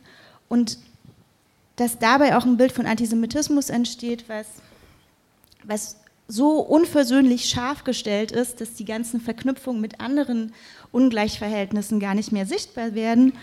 Und ähm, wir auch nicht mehr richtig darüber nachdenken, wie sozusagen im Nahostkonflikt, in der Diskussion von Antisemitismus und Nahostkonflikt andere Fragen unsichtbar gemacht werden oder wir dass zum Beispiel häufig diese Antisemitismus- und Nahostkonfliktfragen super mackerig und männlich dominiert sind, dass feministische Perspektiven darin überhaupt nicht vorkommen, dass queere Perspektiven unsichtbar gemacht werden oder dann punktuell nochmal vereinnahmt werden. Also ich finde es wichtig, auf das Hier und Jetzt zu gucken und nochmal stärker zu diskutieren, wer wie über den Konflikt redet. Meine Geschichte erzähle ich nachher. Genau, da kommen wir später noch, das ist ja später noch ein, ein eigener Punkt, über den wir sprechen ja. wollen. Ähm, deine Geschichte erzählst du gleich, jetzt will Daniel schon länger, glaube ich, was sagen zu dem, was wir gerade verhandeln, sonst hätte ich auch eine Frage. Naja, ich würde schon sagen, das, deswegen habe ich gesagt, reden wir über Antisemitismus oder über den Nahostkonflikt? Über den Nahostkonflikt wird relativ wenig, meiner Meinung nach, diskutiert. Über die Fragen wirklich, was da im Nahen Osten passiert. Auch jetzt über die Wahl oder so irgendwas, was sozusagen es für eine Rechtsverschiebung in Israel gibt oder sowas. Das wird in den Medien wie über jedes andere Land auch berichtet, aber es gibt darüber keine Diskussion in der Linken, was, was für Konsequenzen man daraus ziehen sollte. Äh, ähm, es gibt aber tatsächlich eine Verschiebung insofern, als äh, ähm, wir sehr viel mehr und sensibler auch über Antisemitismus sprechen. In den letzten 20 Jahren hat das zugenommen, dass, das, ähm, dass die Frage, wo das anfängt und aufhört, viel intensiver und hitzig auch diskutiert wird. Äh, ähm, und das hat auch viel mit Identifikation zu tun, natürlich auch, klar. Also, weil ähm, das Thema Antisemitismus natürlich gerade in Deutschland besonderes Gewicht hat. Das ist nicht zu leugnen, historisch gesehen keine Frage. So. Ähm, zu deiner Ausgangsfrage, äh, Linke können antisemitisch sein. Ja, natürlich können Linke antisemitisch sein. Das ist, finde ich, banal. Das ist, äh, Linke können rassistisch sein, Linke können sexistisch sein, Linke können homophob sein, Linke können antisemitisch sein. Genau. Also das, und damit muss man sich auseinandersetzen. Das ist natürlich besonders schmerzhaft, wenn es von Leuten kommt, von denen man denkt, dass sie auf der gleichen Seite stehen aber ähm, damit muss man sich beschäftigen. Aber es ist ein gesamtgesellschaftliches Phänomen, was eben auch wo die Linke, Linke nicht davon frei sind und das vielleicht dann besondere Ausprägungen hat oder sowas. Also du hast es ja auch gerade beschrieben. Ähm, da müssen wir gucken, eben ähm, wie wir das äh, zu sagen, wie wir darüber sprechen und wie wir das machen. Und der Vorwurf, das ist aber antisemitisch, ist natürlich für viele, gerade Deutsche, viel schmerzhafter als der Vorwurf, du bist aber rassistisch. Da sagen viele so, ja, okay, so what? wenn du meinst. Also ich kenne das sozusagen von Deutschen, die sagen, ähm, ja, ich sehe das nicht so, so. Also die sind da nicht so getroffen. Ähm, und ähm, klar, man muss natürlich die Frage stellen, wo fängt Antisemitismus an, wo hört er auf? Natürlich wird, er, wird das, weil es da eben auch um Identifikation geht und auf der richtigen Seite stehen geht und moralisch auf der richtigen Seite stehen geht, natürlich auch äh, geht es um Deutungshoheit und um die Frage, ähm, so wer ist jetzt äh, äh, ähm, äh am meisten auf der Seite Israels ist sozusagen für, für, man, für sowohl Linke wie Rechte ein Ausweis davon, ich kann gar kein Antisemit sein. Und äh, ich meine, wir wissen, dass es auf, auch auf Seiten der Rechten äh, gerade die Leute, die sehr stark auf der Seite Israel stehen, äh, die Leute, die Trump gewählt haben, die Bolsonaro in Brasilien gewählt haben, äh, auch viele Antisemiten gibt. Ähm, so, das ist ein das muss man einfach getrennt behandeln als, als Phänomene. Das eine ist, wie steht man zur israelischen Politik? Das andere ist, äh, ähm, wo kommen antisemitische Motive ins Spiel. Aber ist es nicht. Äh, und, und, und, zu sagen, und das, das, äh, also wir haben es hier mit einem Staat zu tun, der eine Politik macht, so wie Russland eine Politik macht oder die Türkei eine Politik macht äh, und die Regierung, man kann man dafür kritisieren. Und ähm, natürlich kippt die Kritik an, an, kann, an, an, der israelischen Politik, kann ins Ressentiment kippen, so wie die Kritik an Putin und Russland auch manchmal ins Rassistische kippt oder an Erdogan in der Türkei. Und das muss man kritisieren. Und äh, trotzdem finde ich natürlich richtig, wenn man äh, gleichzeitig die, die, diesen ganzen, äh, diese ganze Diskussion nicht äh, ähm, unter Antisemitismusverdacht stellt. Also. Ich, ich muss Ganz kurz, weil ich, ich bin immer erstaunt, wie sozusagen du, du sagst Sachen so neben, in, mit einem Nebensatz, wo ich mir sozusagen erstmal schlucken muss. Also die Behauptung, äh, Antisemitismus ist ein schwerwiegender Vorwurf und Rassismus wird auf der leichten Hand in der, unserer Gesellschaft genommen. Tut mir leid, ich bin schon äh, 15 Jahre arbeite ich gegen Rassismus und Rassismus wird nicht auf der leichten Hand genommen, auch nicht in der linken Szene. Und ich finde, das ist genau diese perfide Argumentation. Also es wird einfach sozusagen äh, ohne jegliche Beleg, ohne jegliche, äh, äh, so einfach so getan, als es, ja, doch, doch, selbstverständlich. Und das finde ich die Momente, wo, wo ich frage mich, was ist eigentlich die Argumentation? Ich, also, ich sehe, Antisemitismus ist ein, ein großes Problem in Deutschland. Und wenn ich Umfragen glaube, 20 bis 25 Prozent von Menschen haben antisemitische Haltungen. Es gibt auch noch antiziganistische Haltungen und antimuslimischen Rassismus, der noch verbreiteter ist. Und das sozusagen, das, das ist das, was ich meine, dass, ähm, dass ähm, wenn ich gegen Antisemitismus bin, habe ich sozusagen ähm, 80 Prozent die das auch kritisch sehen. Wenn ich gegen Rassismus bin, habe ich vielleicht nur 50 Prozent, die das auch kritisch sehen. Also deswegen ist zum Beispiel die Frage, die Frage, ob das Kopftuch irgendwie bei Lehrerinnen irgendwie ein Problem ist, wird doch viel heißer diskutiert, jetzt als die Frage, wie Deutschland zum Nahostkonflikt steht. Also ich sehe das in der deutschen Linken für das viel größere, den größeren Streitpunkt. Als ähm, Beispiel. Ähm, ich habe es gesehen, du willst was sagen. Äh, gleich, ich, eine ganz kurze Nachfrage habe ich, weil ich darüber so gerade so, ge, so, so gestaunt habe. Ähm, du hast so getan, als könnte man die Kritik ähm, am, am, israelischen Staat äh, so ohne weiteres von der Antisemitismusdebatte trennen. Das, das Interessante ist doch gerade, und das finde ich, kann man auch an Texten, um die dann immer heiß äh, gestritten wird, auch zeigen, dass äh, man bei vielen Texten eben merkt, dass die Leute zwar behaupten, sie wollen Israel kritisieren, dass sie de facto auch was ganz anderes tun, dass sie nämlich überhaupt nicht über äh, den Likud sprechen und überhaupt nicht über die Art und Weise, wie sich Netanyahu in den letzten 20 Jahren entwickelt hat oder überhaupt nicht über konkrete Verhältnisse in Israel sprechen, sondern auf eine Art und Weise über Israel sprechen, dass man merkt, es geht ihnen eigentlich um was völlig anderes. Sie sprechen ähm, über, über ihre eigenen Gefühle und über ihr Unbehagen und sie sprechen, äh, das Ressentiment spricht aus ihnen. Ja, also, ähm, und auf Nachfrage ist dann immer alles nicht so gemeint. Ich finde, das kann man bei vielen der Debatten äh, äh, zeigen. Also das erste, ein Beispiel noch, das erste, was mir jetzt einfällt, warum auch immer, ist, ähm, ist, äh, ist Günter Grass mit seinem, seinem Gedicht, äh, der äh, wirklich jegliches antisemitische Klischee äh, spielt, was einem so einfallen kann und aber auf Nachfrage völlig äh, und aus seiner Wasch äh, Warte wahrscheinlich auch ehrlich sagt, nein, das sei doch alles so gar nicht gemeint. Also gerade er wolle doch nur Israel kritisieren und auf die Gefahr der Auslöschung der, der Welt äh, durch den israelischen Staat hinweisen. Also gerade da ist doch diese Trennung überhaupt nicht durchzuhalten, oder? Das gibt es, das leugne ich ja doch gar nicht. Das, ist, das, das Grasgedicht ist vielleicht ein Beispiel, wo sozusagen, ähm, das, das, aber wir reden hier über Gefühle. Ich meine, Meron Mendel hat angefangen, über seine Gefühle zu sprechen angesichts der BDS-Kampagne. Wir reden hier sehr stark über persönliche Betroffenheiten und Gefühle. Ich habe nur den Eindruck, dass tatsächlich also das identifikatorische Moment bei vielen abgenommen hat. Es gibt, ich meine, die Sicherheit Israels ist deutsche Staatsräson. Das ist sozusagen Konsens, dass politisch zu sagen, äh, ist das der, der, der, der Tenor, der von wenigen in Frage gestellt wird. Die Frage wird, heißt das, was heißt das konkret und so, aber es gibt nicht, nicht keine vergleichbaren Debatten wie jetzt in den USA oder auch Großbritannien zu der Frage, wie ich, deswegen, natürlich fließt, fließt das ineinander, ich leugne das doch gar nicht. Die Frage ist nur, ähm, wo, ich möchte nicht über den, ich möchte über den Nahostkonflikt reden, wenn ich über den Nahostkonflikt rede, so.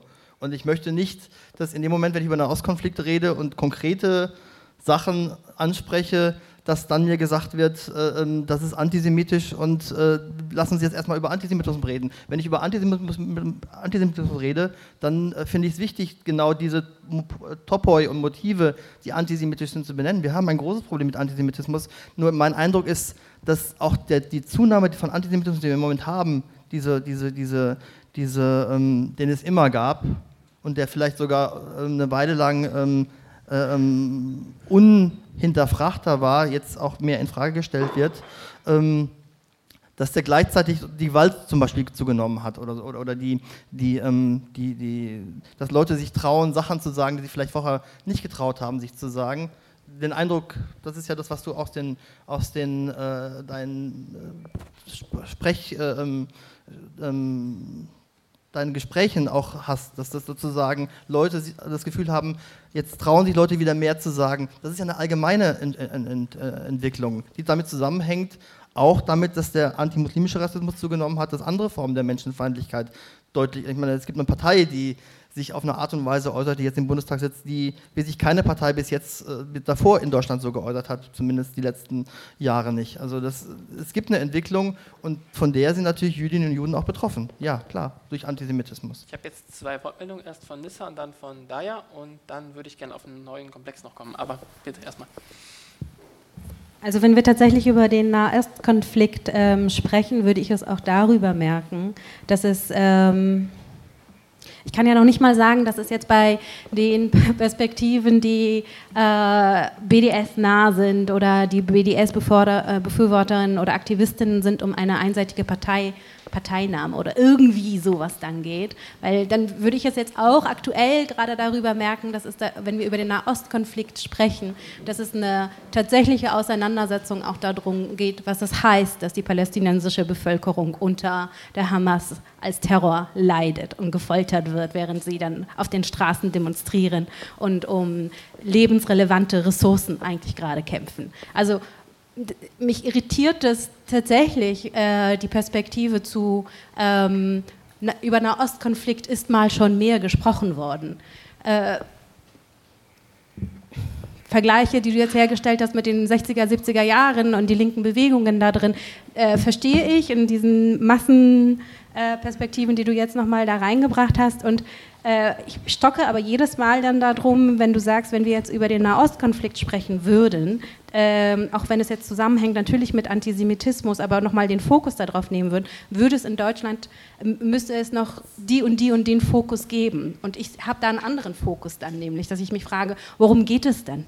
Worum geht es in den deutschsprachigen Raum bei den Debatten um den Nahostkonflikt? Es geht, welche äh, Debatten meinst du? Ich weiß wirklich nicht, welche Debatten du meinst. Beispielsweise, wenn wir jetzt hier auf dem Podium dann darüber sprechen, beispielsweise, wenn ich dann in den Zeitungen darum äh, lese, äh, in Bezug auf BDS Pro und Contra, beispielsweise, wenn Wo ich mir. Gibt es BDS Pro und Contra? Daniel, welcher ich würde gerne aussprechen wollen. Genau. Ähm, beispielsweise, wenn, wenn ich es mir nochmal auch anschaue, ähm, was an universitären Räumen als Beispiele dazu gibt, ähm, wer äh, jetzt vor ein paar Wochen auch nochmal eingeladen werden kann, als die große feministische Kämpferin dann dargestellt wird. Äh, historische, äh, terroristische, bedeutende äh, Praxen diese Person dann nochmal nicht in den Fokus genommen werden wollen. Also all diese Debatten, und die sind ja nicht gering, es ist ja jetzt nicht nur eine kleine Blase, es, es kommt bei den Leuten an, nicht nur die, die jetzt irgendwie äh, politisch, aktivistisch sich als links verstehen. Ähm, all diese Debatten machen ja deutlich, für mich, dass es gar nicht eigentlich darum geht, was es heißt, in einer Krise, in Kriegssituationen, in Konflikten, in dem es auch um traumatische Erfahrungen geht, in dem es um lebensbedrohliches dann auch nochmal geht, ähm, zu schauen, welche Perspektiven müssten eigentlich solidarisch nochmal in den Blick genommen werden. Und da, an sowas merke ich, nee, es geht hier eigentlich um Antisemitismus. Mhm ich glaube, ich würde mich auch nochmal darüber freuen, dann nochmal, was das für dich dann heißen würde, wenn wir über den Nahostkonflikt tatsächlich sprechen würden, was da Thema sein müsste. Ähm, Daria, du hattest vorhin nochmal mehrere Beispiele genannt dafür zu ähm, Perspektiven, äh, Strukturen, Institutionen, ähm, Selbstorganisierungen die es dann da drin gibt, die jedoch nicht gehört werden. Ähm, ich hatte es nochmal auch daran erinnert, ähm, als Beispiele, das war, die Frage war ja noch nach Beispielen, das nicht gehört werden, auch nochmal für mich äh, gerade auch noch neue Tendenzen daran nimmt, je mehr Sichtbarkeit von Selbstorganisierungen und positionierten Auseinandersetzungen, also als Menschen, die mit eigenen Erfahrungen zum Beispiel eigene Antisemitismus oder, und, oder Rassismuserfahrungen, dann äh, Bildungsarbeit machen, politische Arbeit machen, dann wiederum so eine mm, neue Form des Paternalismus dann entsteht oder neue Form des Paternalismus dann nochmal greifbar wird, auf der Ebene des zu sehr involviert sein emotional in den Verhältnissen. Also wenn ich mir angucke, dass ähm, Personen, die seit langem auch zu Antisemitismus und Antisemitismuskritik arbeiten, historisch und im Bildungskontext, auf einmal dann meinen, ähm, Perspektiven von Juden und Judenperspektiven von Migrantinnen, die jeweils zu Rassismuskritik oder Antisemitismuskritik arbeiten, dürfte eigentlich ja nicht sein, sie sind ja zu sehr involviert emotional. Und das wäre ja eine, vor den Verhältnissen, was wir in Bildungsräumen erfahren, ähm, eine Unzumutbarkeit dessen. Und da ich, fand ich das nochmal auch spannend, wie du da auch nochmal das aufgegriffen hast, dass es auch darin die Frage von Zugehörigkeitsordnungen ganz massiv hervorgebracht werden. Also dass die Personen, die beispielsweise aus der Perspektive dann auch die Bildungsarbeit machen, nicht selber auch definieren können, in welche Rolle sie wann, wie, was machen können. Das fand ich dann nochmal auch noch sehr, sehr spannend als ähm, Beispiel dazu, zu, wie konkret ist das nicht sehen und nicht hinhören. Daria, du wolltest noch was ergänzen? Ja, ich ich habe mich, du bist ja professioneller Journalist, ich bin Wissenschaftlerin. Ähm, und so ein bisschen deinen Punkt aufnehmend, diese, ich habe mich überlegt, von, mir überlegt, von welchem Punkt aus wir nur über den Nahostkonflikt sprechen können, ohne in, einem, in Deutschland, in einem Kontext, der postfaschistisch und migrantisch ist, in dem du als deutscher Journalist über den Nahostkonflikt schreibst. Ähm, also wie du Schreib das eine. Nahostkonflikt. Okay, aber du hast ja quasi so eine Idee, eine, eine Vorstellung entworfen, man könnte nur, man müsste das mal voneinander trennen. Es gäbe hier den Antisemitismus, dort den Nahostkonflikt. Ähm, dort gibt es Putin oder Erdogan. Ich finde es halt eine schwere Vorstellung, das zu Ich sehe nicht so ganz, wo diese objektive Position ist, von der aus du ganz objektiv, sachlich nur über den Nahostkonflikt berichtest. Ich habe nicht gesagt, dass, ich eine es eine objektive Position gibt, von der man aus neutral irgendwas beurteilen kann. Wir sind alle emotional irgendwo positioniert und das merkt man vielleicht bei diesem Thema besonders, aber viele in Deutschland sind das auch nicht. Ich glaube, dass, wir dürfen jetzt nicht überschätzen, dass, weil wir hier alle vielleicht emotional bei dem Thema mitgehen, dass das bundesweit der Fall ist. Da habe ich den Eindruck, aber das ist meine persönliche Wahrnehmung und die ist auch subjektiv gefärbt. So, was ich nur sagen will, es sind zwei verschiedene Themen. Das ist alles, was ich sage. Es sind zwei verschiedene Themen und ich plädiere dafür, sie zu trennen äh, und zu sagen, wenn wir über einen Nahostkonflikt sprechen, dann ja, dann müssen wir darüber sprechen, was dort los ist. Und dann kann man sich fragen, warum müssen wir überhaupt darüber sprechen? Ne? Ist es schon antisemitisch äh, vielleicht möglicherweise, dass ich jetzt über den Ostkonflikt reden will und nicht über, über den äh, Kurdenkonflikt in der Türkei oder über Myanmar oder sonst irgendwas? So, wer war das? Also, man macht sich ja schon verdächtig, wenn man über diesen Konflikt überhaupt sprechen möchte. Es gibt Leute, die darüber sprechen möchten. Ähm, und äh, ähm, ich finde es legitim, darüber zu sprechen und ich finde es legitim, verschiedene Positionen dazu zu haben. Man kann sagen, die Hamas ist an allem schuld, man kann sagen, äh, äh, ähm, die israelische Regierung ist an allem schuld. Ich finde, das sind Diskussionen, wir, wir machen hier keine Nahostkonfliktdiskussion. Insofern ist das sozusagen, streiten wir das nur, aber wir, wir, wir haben doch eine, eine Situation im Nahen Osten, in, die sehr verfahren ist und ähm, und wir haben letztes Jahr, war das glaube ich 50 Jahre Besatzung jetzt. Wir haben, ähm, ja, also wir haben eine Situation, wo es keine einfachen Lösungen gibt und wo ich finde, die Diskussion darüber findet aber gar nicht statt. Also es gibt ja verschiedene, verschiedene, verschiedene ähm, äh, äh, Ideen, was eine Lösung sein könnte. Wir haben eine reale politische Entwicklung, die, äh, die an, in eine andere Richtung geht, die auch mich, wo ich mich frage, in welche Richtung, Richtung das geht. Also das läuft ja auf eine Ein-Staaten-Lösung jetzt hinaus, wenn Netanyahu sozusagen die Annexion äh, von Teilen des Westjordanlands fordert und so weiter. Also das, ist, das, sind, das sind Fragen, die mich interessieren. Und das andere ist sozusagen eine andere Debatte, ja. Ich, ich kann deinen Wunsch, äh, irgendwie über Nahostkonflikt äh, sprechen zu dürfen, ohne, ohne mit Antisemitismus zu befassen, kann ich sehr gut nachvollziehen. Ein, auch ein Journalist, der Augstein hat genau wortwörtlich diesen Wunsch äh, zuletzt äh, äh, zu, äh, zum Ausdruck gebracht. Und ich finde es, ist, um da Augstein als Fallbeispiel zu nehmen, das ist hochspannend, jemand, der zwangshaft über einen Nahostkonflikt schreibt, denn dezidiert verweigert, nicht einmal war nach, äh, ist nach Israel ge, äh, gereist und schreibt sozusagen beiläufig solche Sätze, äh, wenn ähm, Jerusalem anruft, beugt sich Berlin und solche ähnliche Perlen, aber das, und, und dann das gleichzeitig mit der Wunsch, ich will sozusagen über, äh, über Israel und hinaus genauso berichten, wie ich über Russland, äh, Nicaragua, äh, oder USA. Und das ist genau der, der Perfide in der Sache, weil da diskreditiert man sich selbst, es ist klar, dass das ist nicht möglich. Und wenn man, also die einzige Lösung damit ist eine Selbstbewusstsein und eine Selbstreflexion.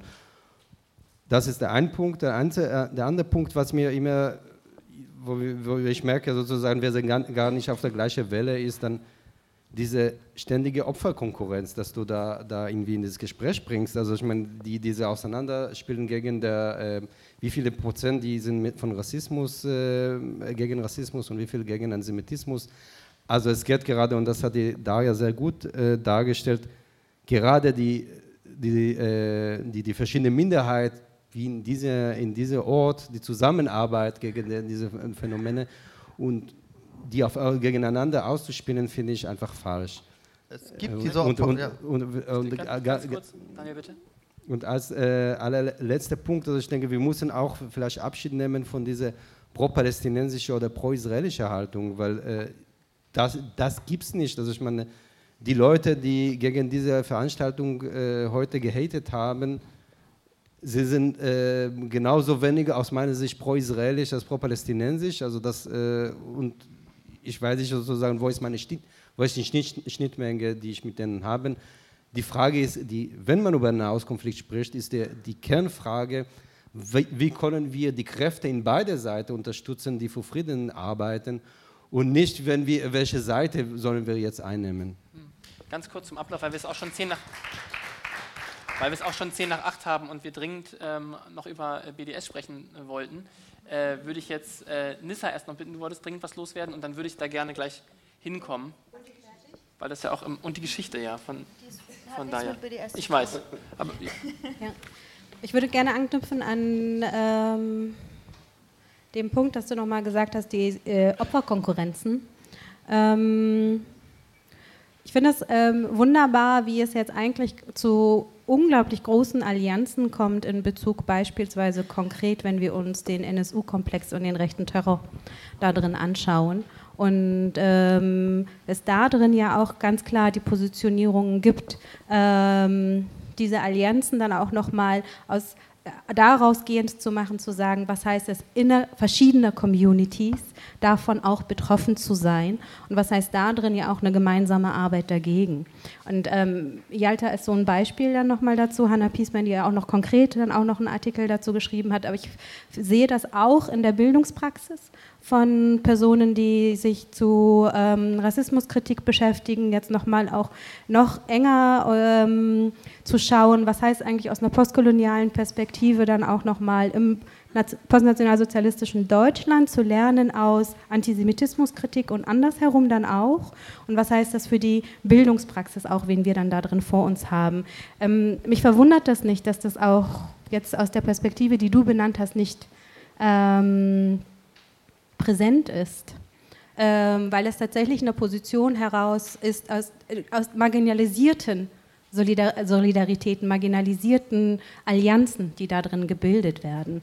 Ähm, und ich finde gerade NSU-Terror und ja, die Verschreibungen strukturell da drin zeigen ja auch auf, wie das alles andere als ähm, besprechbar ist, rassistischer Terror, rechter Terror oder auch Antisemitismus dann da drin. Insofern bin ich dann froh um die Klarheiten da drin, die es immer wieder gibt, auch sich dem zu verweigern, wenn diese Opferperspektiven genannt werden. Eine Schwierigkeit sind sowieso für mich diese Bezüge zu den Zahlen. Ähm, erst recht, ich glaube aus der Studie, die du jetzt zitiert hast, ähm, mit den Vorurteils-Forschungsperspektiven, die es dann da drin gibt, die weder strukturelle, institutionelle Ebene nochmal mit einbeziehen und auch die Fragestellungen alles andere als greifbar werden. Äh, und zwar aus der Perspektive zu tatsächlich, was sich auswirkt in Bezug auf Antisemitismus oder Rassismus und die Unterscheidungen auch ähm, dieser beiden Macht- und Gewaltverhältnisse. Ähm, und da finde ich, es wird das ja eigentlich in dem Moment dann auch nochmal spannend, dann genauer hinzugucken und zu schauen, was heißt denn da drin ähm, eine Perspektive, die jetzt Rassismuskritik und Antisemitismus miteinander dann denkt ähm, und tatsächlich sich anschaut, was passiert in Deutschland. Ich würde jetzt gerne, weil das äh, auch im Vorfeld der Veranstaltung eine große Rolle gespielt hat, auch bei der Frage, äh, ob Daniel Bax hier sprechen soll oder nicht eine große Rolle gespielt hat, ähm, würde ich gerne ähm, zum Thema BDS kommen wir haben verabredet, dass wir nicht nur darüber sprechen, aber ich möchte, dass wir, da, dass wir darüber sprechen. Ähm, unserem Publikum ist das äh, vielleicht bekannt, äh, BDS, diese Bewegung Boykott, äh, Disinvestment, Sanctions, also der Versuch einer transnationalen Bewegung, die Israel unter Druck setzt.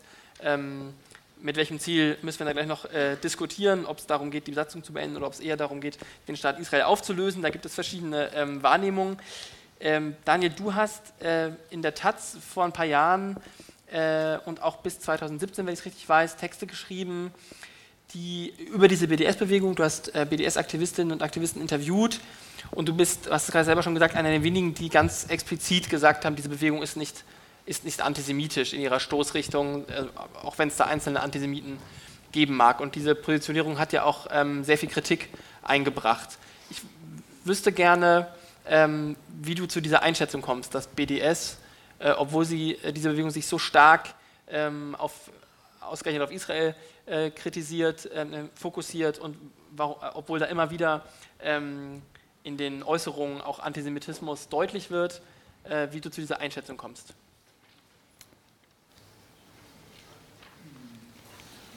Das Thema ist ja ein deutsches Thema geworden. Ab dem Moment habe ich angefangen darüber zu schreiben, weil plötzlich war das ein Thema und plötzlich gibt es ja auch äh, in manchen Städten sogar Beschlüsse, die weitreichende Konsequenzen haben. Als ich vorhin sagte, hier könnte kein palästinensischstämmiger BDS-Befürworter äh, sitzen, lag die Betonung auf BDS-Befürworter, nicht auf die Herkunft. Gilt auch für jüdische BDS-Befürworter. Und man muss sich angucken, wo diese Bewegung herkommt. Also ähm, die ist aus der, korrigieren Sie mich, wenn ich es äh, falsch sage, aber korrigiere mich, wenn ich es falsch sage, ähm, aus der palästinensischen Zivilgesellschaft herausgeboren, aus der Frage heraus, was kann man tun gegen die Situation, gegen die Besatzung. So, wir sind uns, glaube ich, alle einig hier, dass gewaltsamer Widerstand nicht das Mittel der Lösung sein sollte. Ich persönlich bin gegen Gewalt, deswegen äh, weiß ich jetzt nicht, was ich denen sonst raten sollte, außer ähm, vielleicht versuchen, auf andere Art und Weise Druck zu, auszuüben. Das ist eine, ein Weg, den, den, der gewählt worden ist und ich nehme zur Kenntnis, dass äh, diese Bewegung, die ja hierzulande völlig marginal ist und äh, kaum bekannt wäre, wenn es nicht äh, sozusagen so starke Kritik daran gäbe, ähm, dass diese Bewegung in England, in den USA, anderswo, Südafrika zum Beispiel, viel Unterstützung erfährt von Leuten, die das für das richtige Mittel halten. Darunter sind auch Menschen wie Judith Butler oder Naomi Klein. Und ich finde es, ehrlich gesagt, äh, ich finde es eine Anmaßung, wenn solchen Leuten gesagt wird, dass sie Antisemiten sind. Bernie Sanders äh, in den USA hat auch sozusagen äh, als Kandidat nicht selbst BDS unterstützt, aber hat Leute in seinen Reihen, die BDS unterstützen. Das ist eine Debatte, die kann man führen, die muss man führen. Ich weiß gar nicht, ob BDS das richtige Mittel ist, ich wüsste nur nicht, was wäre die Alternative, ehrlich gesagt. Was soll ich den Leuten denn sagen? Also findet euch ab mit der Situation. Ähm. Auch der Linken in Israel zum Beispiel, die teilweise durchaus der Meinung ist, äh, ähm, dass, äh, äh, dass es Druck geben müsste von außen auf das Land. Ich weiß gar nicht, ob Druck von außen hilft. Es hat ja auch zum Teil einen gegenteiligen Effekt. Also ich meine, das, wir wissen ja auch, dass Druck von außen manchmal die Bevölkerung zusammenschweißt und dann eher, und ich habe auch den Eindruck, ehrlich gesagt, dass äh, dass das das ist, was die israelische Regierung macht. Sie sagt, BDS ist ganz schrecklich, ganz schlimm, total antisemitisch. Äh, ähm, bitte wählt mich. So. Das ist sozusagen, also vielleicht ist sogar die, ich meine, da wird viel Geld ausgegeben, um BDS zu bekämpfen. Vielleicht ist, ist sozusagen äh, das auch Mittel zum Zweck. Also so wie andere Populisten, Erdogan nimmt die Gülen-Bewegung und macht sie viel größer, als sie ist. Äh, ähm, andere nehmen George Soros und machen ihn viel größer, als er ist. Jeder braucht so sein Feindbild, das für, die inneren, für den inneren Zusammenhalt äh, wichtig ist. Vielleicht ist das sozusagen auch Teil des Problems. Ich wüsste nur nicht, was ich denn den Leuten, die sich, die sich für eine Veränderung im Nahen Osten einsetzen, auf friedlichem Wege, auf gewaltfreiem Wege raten sollte, außer äh, dass, dass das vielleicht eine Möglichkeit sein könnte. Ich weiß nicht, ob sie richtig ist, keine Ahnung. Miron, wir sitzen nicht das erste Mal auf einem Podium zum BDS. Wir haben 2017 schon mal auf einem Podium zusammen gesessen. Äh, da gab es in Frankfurt eine Konferenz im Juni, ähm, wo viele Leute unterwegs waren und viele Positionen unterwegs waren, die BDS-nah waren auf jeden Fall. Ähm, wir haben darüber auch schon mal lange, lange gestritten und du hast auch da äh, die Position vertreten, dass es für dich als linken Israeli eigentlich immer selbstverständlich war, bestimmte äh, äh Produkte nicht zu kaufen, die zum Beispiel aus den Siedlungen kommen dass ABDS für dich trotzdem eine antisemitische Bewegung ist. Vielleicht magst du das nochmal kurz skizzieren, wie du zu dieser Einschätzung kommst. Vielleicht auch Anknüpfen an was du gerade gesagt hast. Also ich finde per se, also Palästinenser, der äh, vor BDS steht oder sagt, ich kaufe keine israelischen Produkte, hat hier einen Platz, sage ich jetzt als Hausherr, ganz offen. Also das, äh, das ist Frage der Positionierung und auch der doppelte Maßstab. Und äh, ich kann mit, mit, äh, mit meinen palästinensischen Freunden sehr gut darüber streiten und auch stellen wir auch genau die, die gleiche Frage auch, was ist, der, was ist jetzt sinnvoll zu tun und wir sind fast immer auch der Meinung, dass äh, der Weg, das BDS-Welt ist absolut der falsche Weg. Der, hm? Kann ich gleich, gleich beantworten, aber erstmal zu deiner Frage, Hanning. Die, äh, da war sozusagen die Frage, was, warum ist der BDS, also in, ein, äh, in der allerersten äh, Punkt ist, dass dieser doppelte Maßstab. Und da kommen wir wieder auf diese Obsession, die wir schon vorher hatten. Also Menschen, die total blind auf sozusagen die alle Unrechte, die leider auf diesem Globus äh, stattfinden, gerade dort wird alles investiert und, und gegen wem? Also wirklich, da, da bin äh gegen äh, Holocaust-Überlebende, die, äh, die in der HU spricht, ähm, oder gegen, äh, gegen israelische Wissenschaftler, die in meisten Fällen, das sind gerade diejenigen, die in, in der innerisraelischen Diskurs vor was äh, de, äh, eintreten, um, äh, um für Frieden und äh, was in der Gesellschaft ihre Kämpfe haben, kommen sie nach Ausland und kriegen wir nochmal auf den Kopf. Also das, äh, also das ist so unsinnig. Ich habe vorher das Beispiel, das Beispiel gegeben mit den äh, zwei oberscheiße Lehrer, die mir erklären sollen, dass aus der äh, Solidarität mit, Palästin, äh, mit Palästina sollen sie jetzt palästinensische Schule boykottieren. Also solche Absurditäten, da musste irgendwelche so eine Wahnvorstellung dahinter stecken.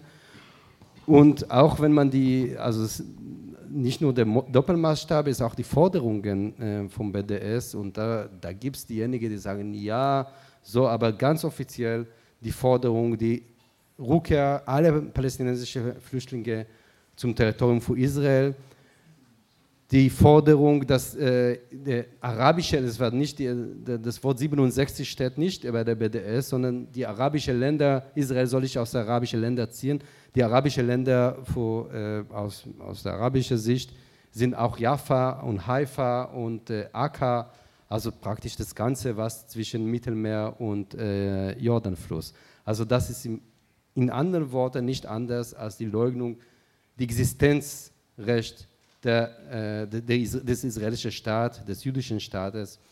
Und das ist wiederum auch, kommen wir zu dem Punkt, wo wir sagen, also es wird überhaupt nicht debattiert, über das, wir können über Erdogan bis morgen äh, diskutieren. Es wird nie äh, zur Frage gestellt, ob die Türkei äh, aufhören zu existieren soll oder nicht. Gerade zu der Diskussion um Israel, das kommt immer am Ende des Tages und nachdem also man äh, drei äh, drei Bier getrunken hat und es wird so ein bisschen spät und wir stehen in der Küche, dann kommt man doch in diese Frage, also eigentlich, was habt ihr dort zu suchen?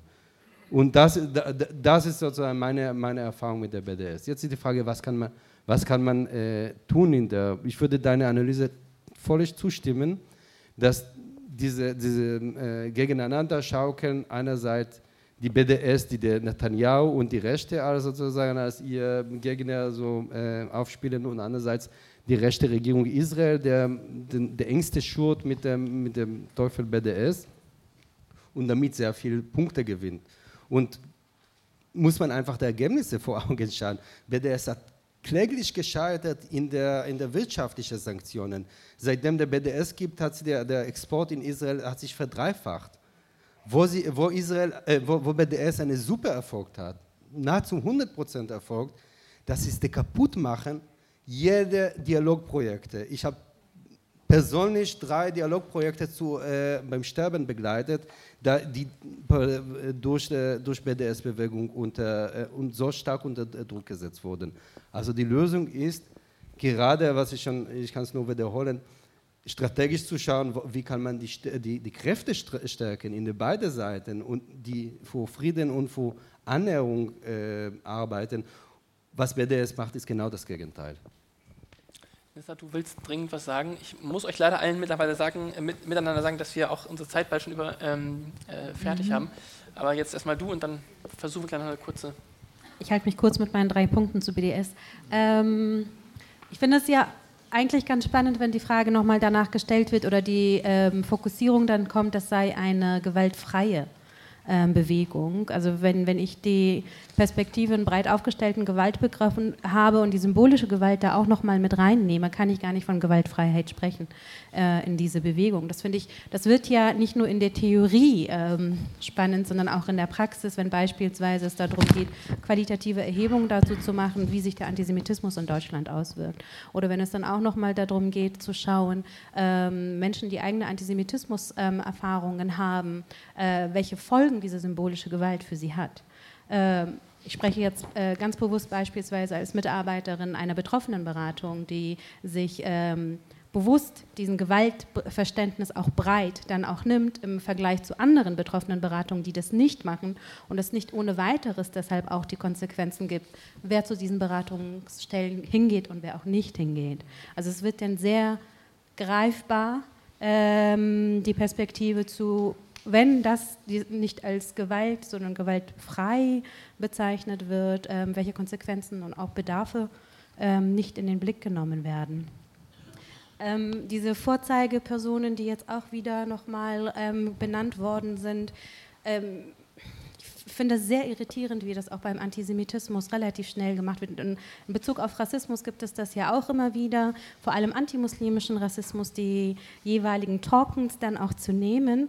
Ähm, ich finde, neben innerinternen Com Community-Debatten, die es dazu übrigens auch gibt, ähm, irritiert mich das auch, weil wir niemals beispielsweise bei Sexismus sagen würden, ja, die eine Frau, die findet nämlich auch, dass die andere mit dem kurzen Rock selber dran schuld ist. Und das nochmal als Argument da drin zu nehmen.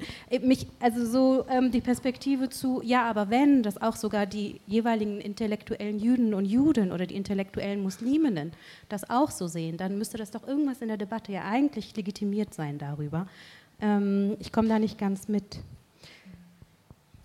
Eine Auswirkung des BDS, das äh, will ich auch nochmal, weil diese Perspektive ja auch wenig transparent äh, wird, immer wieder ähm, die mir sehr häufig begegnet, ist ja auch, auch aus einer sehr paternalistischen Perspektive, weiß-deutsch gesprochen, äh, wenn Personen ähm, nicht legitimiert sind oder ausgeschlossen werden, beispielsweise bei Stellenbesetzungen, wenn es nochmal auch darum geht, einen gemeinsamen Konsens dazu zu bilden, dass eine BDS-Nähe oder BDS-Aktivismus dann nicht geht als Ausschlusskriterium gilt und dann nochmal affektiv äh, die Perspektive kommt, damit seien ganze Communities dann ausgeschlossen. Das ist auch eine Debatte, die ähm, in Bezug auf BDS nochmal sehr, sehr deutlich wird, wie nämlich da wiederum ähm, rassifizierte Blicke zu die arabischen, die migrantischen ähm, auch nochmal wirkmächtig werden. Das ist eine Perspektive, die finde ich sehr, sehr wenig diskutiert wird in den ganzen Debatten dann auch darum, wer wird, wem wird das eigentlich zugesprochen und wem nicht. Ich ähm, schreibe mich, schreib mich nochmal ein.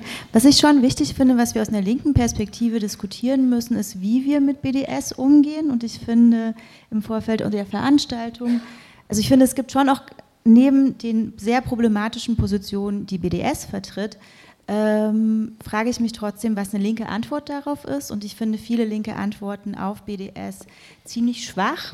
Das ist dann nämlich Polizieren oder es gibt eine Inquisitionslogik gegen Menschen, die irgendwas mit BDS zu tun haben.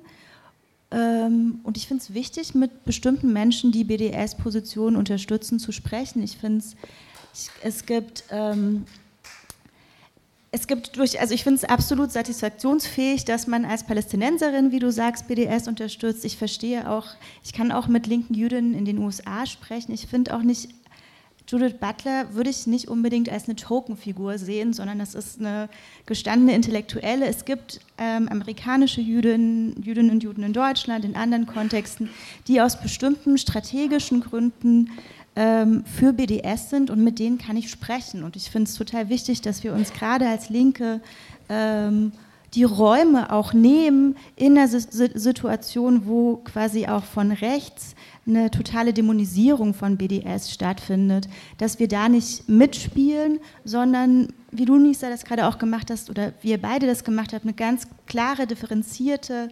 ähm, ja, Kritik von den antisemitischen Momenten in BDS ähm, benennen. Aber ich finde es wirklich gefährlich, so eine ähm, Unbedingtheit, es gibt eine Unbedingtheit in der Debatte, die Kontextualisierung, Gewichtung, Positionierung, Ambivalenzen und Zweifel vergisst, die anfängt, Leute nur noch damit nach abzuchecken, ob sie irgendwann mal einen Tweet geliked haben von irgendeiner Person, die mal mit BDS, neben einer BDS-Person stand. Ähm, also ich, ich finde, es gibt gerade diese, äh, diese Inquisitions, dieses Inquisitionsmoment, das häufig auch in den Moment umschlägt, dass es in Polizieren verfällt, wo man diese Positionen aus bestimmten Räumen ausschließen will. Ähm, und das finde ich ist keine linke Haltung oder ist kein linker Umgang mit bestimmten Problemen, weil wir ja auch nicht anfangen, ähm, homophobe Leute, also wir machen ja auch keine Prüfung, ob jemand homophobe Positionen an irgendwelchen Stellen äh, unterschreibt oder rassistische, sondern ich, also ich finde diese Polizierungslogik schwierig, das ist das, was ich an BDS problematisch finde und ich finde, Boycott the Boycott kann nicht unsere Antwort darauf sein.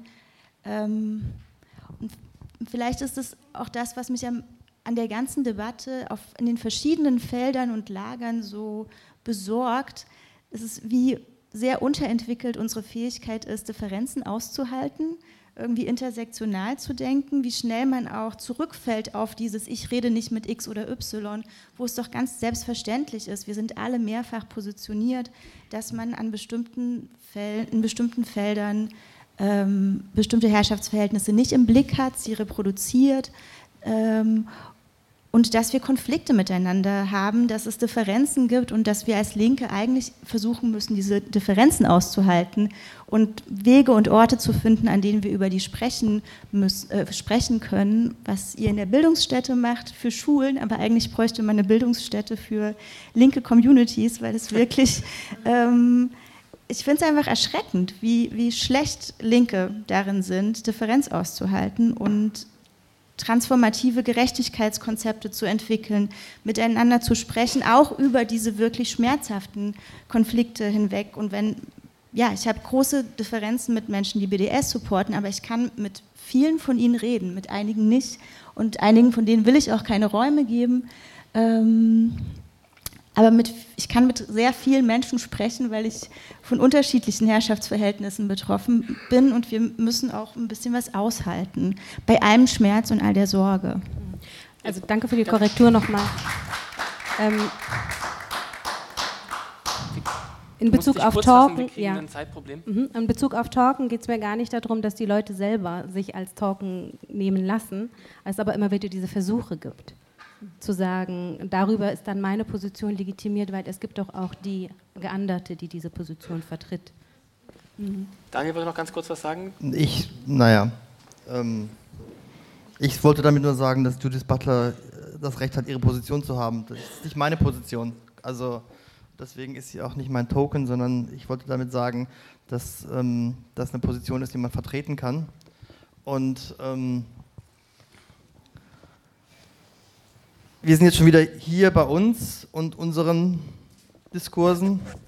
Und die Frage, die ich vorhin gestellt habe, was soll man denn machen, wenn einem dieses Land am Herzen liegt, weil, sei es, weil man ein linker jüdischer Amerikaner ist und dieses Land, die Politik in seinem Namen ja auch gemacht wird, oder weil man palästinensischstämmig ist und familiäre Verbindungen da hat und der Meinung ist, das tut mir jetzt auch ganz schön weh, was da passiert. Was soll man machen? Das würde ich gerne wissen, äh, jenseits der Frage, ähm, was dann die Debatte ähm, hier an, anbelangt. Also selbst wenn ich der Meinung wäre, BDS wäre pauschal antisemitisch und ich, das ist eine viel zu, für mich eine viel zu amorphe äh, ähm, Bewegung, äh, um das sozusagen pauschal sagen zu können, ähm, glaube ich, dass Verbote nicht helfen. Also wie, so wie man Homophobie nicht verbieten kann, äh, wenn BDS antisemitisch wäre, pauschal, würde ein Verbot gar nichts bringen. So, dann bin ich darüber dafür zu diskutieren und zu sagen, okay, dann lass uns darüber reden, was ist daran antisemitisch möglicherweise oder auch nicht. Ähm, aber die andere Frage ist eben, äh, ähm, über die man auch reden kann, was können wir überhaupt was tun und wenn ja, also was könnten wir tun, um, was du, wie du gesagt hast, die Vernünftigen auf beiden Seiten zu stärken. Und da sehe ich wenig Debatte in Deutschland, überhaupt keine eigentlich, sondern die Haltung ist eher ähm, eine, die völlig eine Bauchnabelzentrierte ist. Ähm, wo stehst du? Also in der Inquisitionslogik so ein bisschen. Wenn du nicht da stehst, dann äh, bist du auf der falschen Seite. Okay. Es entsteht auch schon ein bisschen äh, Redebedarf im Publikum. Ähm, die Frage wäre jetzt die, ich hatte eigentlich noch vorgesehen, äh, dass wir übers Podium einmal kurz fragen, äh, was die äh, Diskutantinnen und Diskutanten auf dem Podium denken, wie man vorankommt im Kampf gegen linken Antisemitismus. Ähm, entweder machen wir das jetzt noch fünf, sechs Minuten oder das Publikum, äh, Meron ist fürs Publikum, gut. Vielleicht kommen wir ja dann beim, äh, in der Diskussion auch noch drauf. Es gibt ein Saalmikrofon, wenn ich richtig informiert bin. Gibt es? Nein? Doch? Ähm, mein Problem ist, dass ich sie sehr schlecht sehe. Ich bin so ein bisschen nachtblind und habe hier viel Licht im Gesicht. Ähm, ich sehe jetzt da vorne die allererste Meldung. Ich, eine, eine kleine Sache noch, ähm, bevor wir loslegen. Ich würde Sie äh, alle bitten, dass wir erstmal Fragen stellen, bevor wir äh, die, also wirklich in, in, in äh, Statements sozusagen übergehen. Also erstmal Fragen, die am besten an das ganze Publik, äh, Podium äh, gehen. Hier vorne war die erste Frage. Fragen Sie lieber. Mhm. Okay. Ah ja. Mhm. Funktioniert nicht? Da hinten ist eine Frage, ganz rechts.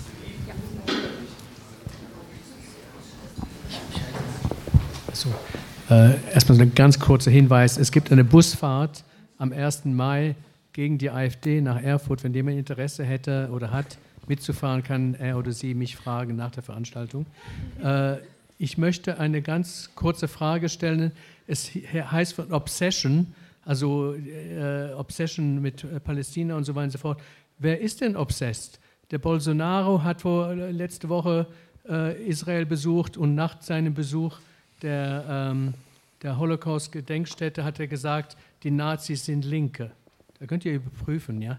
Also wer ist denn obsessed? Oder der, der Trump erscheint auf riesigen Wahlplakaten neben Netanyahu in, in Israel.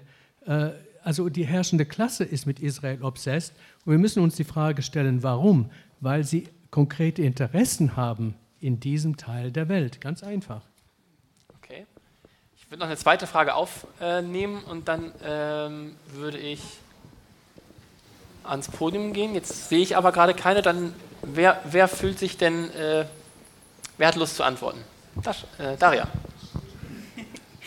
ähm, ich, ich, glaube, es sind sehr viele, sehr unterschiedliche Menschen obsessed mit verschiedenen Fragen und das müssen wir halt zusammendenken gegenwärtig. Ich sehe, auf der einen Seite haben wir eine bürgerliche, liberale Mitte, die so tut, als wäre Rassismus, Antisemitismus, Sexismus, Homophobie alles eine Frage der Vergangenheit und die sich ganz stark darüber inszeniert, dass sie selber aufgeklärt kritisch ist und all diese problematischen ähm, Herrschaftsverhältnisse abspaltet auf die vermeintlichen anderen. Also wir reden über die AfD-Wählerinnen unter den Russlanddeutschen, über Homophobie bei Türken und über ähm, den Antisemitismus von syrischen Geflüchteten. Ähm, und gleichzeitig sind Bildungsstätten, die sich mit tatsächlich Rassist die sozusagen eine antirassistische Beratungsstelle, antisemitische, antisemitismuskritische Bildung machen, sind total unterfinanziert. Das ist so die eine Linie. Dann haben wir eine Rechte, Rechtspopulisten, die überall in Europa an Macht gewinnen, AfD, Orban, Trump, die einerseits den Diskurs total stark nach rechts ent entgrenzen, die dezidiert linke emanzipatorische Projekte angreifen und dann punktuell emanzipatorische Positionen ähm, kooptieren oder instrumentalisieren. Und ich finde, ja, wir müssen auch darüber reden. Ich finde es auch wirklich gruselig, wenn alle Rechtspopulisten der Welt anfangen, ähm, ihre ähm, Botschaft nach Jerusalem zu ver verlegen. Das finde ich, müssen wir diskutieren, aber das müssen wir eben schaffen zu diskutieren in einem Kontext, in dem es auch einen linken Antisemitismus gibt und in dem diese Debatte ganz schnell kippt. Ähm, deshalb ist meine, mein Anspruch an eine linke Debatte nicht an einer Stelle einzusetzen, sondern es zu schaffen, dieser Logik des bestimmte Herrschaftsverhältnisse gegeneinander auszuspielen, dem was entgegenzusetzen. Und das ist irgendwie unser Job. Noch jemand auf dem Podium dazu? Nee? Okay. Äh, ist das eine Meldung? Nein? Ich sehe gerade, da ganz hinten ist eine Frage.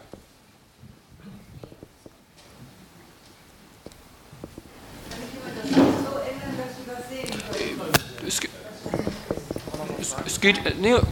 Das, was du gerade beschrieben hast, nämlich die, dass sozusagen Homophobie und Antisemitismus und äh, Frauenfeindlichkeit auf die Einwanderer und Muslime und andere Minderheiten projiziert wird, das macht die, machen ja vor allem auch die Rechtspopulisten sozusagen im Quadrat. Die machen das ja besonders gerne. Und man muss auch gucken, warum Rechtspopulisten ähm, gerade im Moment so große Israel-Freunde sind, weil die Politik in Israel in vielen, vielerlei Hinsicht Parallelen zu dem hat, was Orban in Ungarn macht, was Bolsonaro in, in, in Brasilien macht und was Trump in den, in den USA macht. Und das wird getragen in diesen Ländern von Wählern, evangelikale Wähler in, in äh, den USA zum Beispiel sehr stark, die ich durchaus für Antisemiten halten würde. Das heißt, es ist komplex. Und, ähm, und die Politik in Israel ist nun mal aus bestimmten Gründen irgendwie für, ähm, für äh, Rechtspopulisten ein Vorbild, weil es den, den Nationenbegriff, den die gegenwärtige Regierung ja sehr offensiv vertritt, mit dem Nationalstaatsgesetz zum Beispiel, einer ist, der völkisch-religiös begründet ist. Da gibt es eine klare Hierarchie und das ist eine Vorstellung, die natürlich Rechtspopulisten in ihren Ländern christlich oder wie anders sozusagen geprägt auch gerne umsetzen wollen. Also das sozusagen, dass es eine Hierarchie gibt und, ähm, und klar ist sozusagen, was die dominante Religion, die dominante Gruppe ist und was die, welchen Platz die Minderheiten haben. Insofern finde ich, als Linker kann ich das nicht unkritisch betrachten und sagen, äh, äh, right or wrong, äh, jede Kritik äh, daran ist, ist, muss ich jetzt erstmal irgendwie screenen, ob das äh, antisemitisch ist. Ja, kann sein, dass es da manchmal äh, auch antisemitische Kritik an Israel gibt, aber ich sehe im Moment gerade eher eine große Liebe von rechts mit Israel und das stellt uns vor die Frage, wollen wir das sozusagen ähm, unterstützen oder nicht? Eigentlich wollten wir eine Frage von da hinten hören und dann gibt es weiter rechts noch eine Frage. Genau. Ähm, ich habe sie gesehen, ganz hinten. Genau, genau also ich, mich würde die Einschätzung von Herrn Mendel äh, zur äh, Ausbreitung des oder Entwicklung des Antisemitismus in den letzten Jahren interessieren. Und zwar, weil es ja seit 18 Jahren diese Leipziger Mitte-Studien gibt oder Autoritarismus-Studien, die den primären direkten Antisemitismus und den sekundären Antisemitismus über Umweltkommunikation messen. Und die stellen ja eigentlich seit 16 Jahren einen Rückgang des primären Antisemitismus fest und ein Gleichbleiben des sekundären. Trotzdem sehen wir einen Anstieg von antisemitischen Übergriffen. Und da würde mich einfach interessieren, ob Sie die Einschätzung teilen, dass es nicht mehr Antisemiten braucht, um mehr antisemitische Übergriffe zu begehen, sondern dass quasi eine Enthemmung da einfach stattfindet und die Leute sich leider mehr trauen, also sowohl verbal als auch körperliche Übergriffe? Oder würden Sie sagen, da wird irgendwie was falsch gemessen, sondern da breitet sich auch wirklich äh, der Antisemitismus wieder über mehr Köpfe hinweg aus, sozusagen? Willst du direkt was sagen, Maron? Du bist direkt gefragt. Das, dazu kann ich gleich einen langen Vortrag halten. Ich werde das euch ersparen, weil das ist nicht das Thema für heute. Ich, ich bin sehr skeptisch für die gesamte, und das hast du schon vorher ganz, äh, ganz gut auf den Punkt gebracht, diese ganze Vorurteilsstudien, die äh, mit Ankreuzen Antisemitismus äh, entdecken wollen. Das entdecken wir wirklich der, eigentlich die, die kleinste Teil des Antisemitismus und ich würde sagen, die auch äh, die am wenigsten perfid und gefährlich ist. Antisemitismus ist im Vordergrund kein Vorurteil oder nicht nur ein Vorurteil, sondern es ist ein Weltbild, sozusagen eine Welterklärung. Der Antisemit versteht sich sozusagen als der Opfer. Und das ist auch der Unterschied zwischen Antisemitismus und Rassismus. Und von daher, das zu entziffern, ist es eine Herausforderung, dass die empirische Forschung bis heute äh, noch nicht, mindestens die quantitative Forschung noch nicht entziffert hat. Wir, wir können das in einer, in eine, ähm, auf der äh, tiefe Interviews äh, analytisch dann heraus, äh, herausfinden, aber das, ist, das lässt sich so mit, mit einer Fragebogen gar nicht äh, herausfinden. Und ich denke, dass von daher ist gerade dieser Widerspruch, das du äh, beschrieben hast, also wir merken, das ist auch die Wahrnehmung von Jüdinnen und Juden, Antisemitismus hat massiv zugenommen. Die Statistik bildet das nicht, die, also nicht die Statistik, sondern die Statistik der Übergriffen bestätigt das, aber die, äh, die empirischen Studien, die äh, breite Studien, konnten das nicht belegen, weil sie einfach mit den falschen, falschen Mitteln arbeiten. Ganz hinten in der Ecke gab es eine Frage. Ähm, ja, ich habe eine Anmerkung, Frage zu Herrn Bax. Und zwar, Sie haben den ganzen Abend immer von israelischer Politik gesprochen und Sie dann der Politik von Erdogan oder Putin oder jetzt auch in Ihrer Antwort Bolsonaro ähm, gleichgesetzt oder verglichen. Und das ja irgendwie, also mir bereitet das Unbehagen, einmal die Politik mit dem Land zu identifizieren und dann der Politik einer Person gegenüberzustellen. Das sind ja zwei verschiedene Dinge weil die Person ist nicht das ganze Land. Israel ist aber das ganze Land, also steht für die Bevölkerung. Und ich würde auch sagen, dass irgendwie, selbst wenn sie jetzt Russland und Türkei gesagt hätten, das irgendwie ein bisschen komisch ist, weil die Türkei ist irgendwie nicht mehr so demokratisch in den letzten Jahren, Russland schon lange nicht mehr. Und dann würde ich noch sagen, die Frage, den Nahostkonflikt ohne Antisemitismus besprechen zu können, warum das nicht geht, hat heute einfach die Frankfurter Rundschau gezeigt, als sie irgendwie einen Artikel mit der Überschrift Der ewige Netanyahu ja, betitelt. Also das geht einfach nicht. Bitte. Wenn ich Erdogan kritisiere, kritisiere ich natürlich auch die türkische Politik, ehrlich gesagt. Und die russische Politik ist halt zum großen Teil Putin. Ich würde die israelische Politik nicht auch allein auf Netanyahu reduzieren. So, das, aber wenn Sie wollen, haben Sie mich jetzt überführt. So wie die Rundschau jetzt überführt worden ist. Ich weiß, ich weiß es nicht. Das ist immer die Frage. Ähm, diese Überschrift hätte ich auch nicht gewählt bei der, bei der Rundschau, der, e, der ewige Netanyahu. Ähm, bei der Überschrift die ewige Merkel, was man auch sehr häufig finden kann, äh, würde sich niemand dran stören. Logischerweise nicht, das macht einen Unterschied zu sagen. Und deswegen würde ich davon absehen, ob das jetzt zu sagen ein Ausfluss von Antisemitismus war, einfach eine sagen Ungeschicklichkeit. Das ist jedem überlassen, das äh, zu, zu, bewerten. Ich, wie gesagt, finde es richtig, dass sie, dass sie sozusagen sich dafür entschuldigt haben. Ich finde nur, dass es immer erstaunlich ist, wie viel Wert äh, ähm, auf eine sensible Wortwahl ge gelegt wird, was ich richtig finde. Ich bin immer für eine sensible Wortwahl. Ich bin auch sehr dankbar für alle Hinweise zu sagen äh, ähm, und lerne immer gern dazu, ähm, mich sensibel auszudrücken. Ähm, auch symbolische Gewalt äh, und so weiter. Ähm, wir haben nur in der Region auch mit, wenn wir jetzt über die Region wieder sprechen, auch mit realer Gewalt zu tun, äh, die, ich, da finde ich manchmal eine sehr, sehr, merkwürdige unterschiedliche Betroffenheit. Also das, wir sind sehr sensibel darüber, wie wir über den Konflikt sprechen, aber wir sind nicht wirklich, also das ist mein Eindruck, nicht wirklich interessiert an dem Konflikt und an, an einer Lösung. Also den, wir werden den Konflikt auch jetzt nicht, nicht hier, hier lösen oder so, aber die, die, die, die Frage, ähm, da sind ja unterschiedliche Menschen davon betroffen, in, in Israel und Palästina oder in den besetzten Gebieten, wie auch immer. Und ähm, das wird immer nur sehr einseitig wahrgenommen und das wird dann immer nur sozusagen auf, äh, äh, wie wird darüber geredet, gesprochen. Natürlich ist es wichtig, wie darüber geredet wird, aber wie darüber geredet wird, ist auch immer, immer eine Frage, wie man den Konflikt betrachtet. Ich sehe sehr stark, dass, ähm, dass äh, ähm, die reale Entwicklung vor Ort relativ wenig eine Rolle spielt, sondern sehr stark eben dann äh, ähm, Befindlichkeiten, die mit, mit, mit Sprache zu tun haben, äh, thematisiert werden. Ich habe aktuell keine weiteren Wortmeldungen gesehen. Doch, da vorne. Ah. Oh ja, bitte. Und dann gleich Sie. Dankeschön. Ja. Ich hoffe, die Statement-Runde ist jetzt äh, eröffnet. Ähm, also äh, ich wollte sagen, äh, Frau Gadi, vielen Dank für Ihre Beiträge. Ich finde, Sie sind ein Beispiel dafür, wie man differenziert damit umgeht, mit diesem, mit diesem Thema. Ähm, ich äh, wollte zu Frau Klingenberg sagen, dass da ganz klar so ein ähm, so dieser, dieser, dieser blinde Fleck hervorkommt, bei dieser, gerade bei dieser Yalta, äh, Maxim Gorki Theatergeschichte, dass da genauso wie die ekelhaften deutschen Rechten immer sagen, ja, die Muslime sind ja die, die Antisemiten immer, ja, dass in dieser Welt, in dieser Yalta-Welt darf es den muslimischen Antisemitismus nicht geben. Also äh, da ist es so, da wird diese jüdisch-muslimische Allianz irgendwie immer, und dann kommt sowas raus wie, zum Beispiel bei Sascha Mariana Salzmann, dass sie dann irgendwie äh, so eine ganz toll findet, die, äh, die so Selbstmordattentäterinnen als äh, Emanzen irgendwie äh, hochhält. Ja, das ist so diese Welt von, von Max Czolek und von Salzmann und so. Und da ähm, gibt es natürlich sowas wie diesen muslimischen äh, Antisemitismus gar nicht. Und äh, da, Sie haben sich ja auch versprochen, so von wegen gerade eben, wo Sie sagten, es wird so viel darüber geredet, aber der wirkliche, der wirkliche Antisemitismus, der ist ja auf der Rechten und sowas. Naja.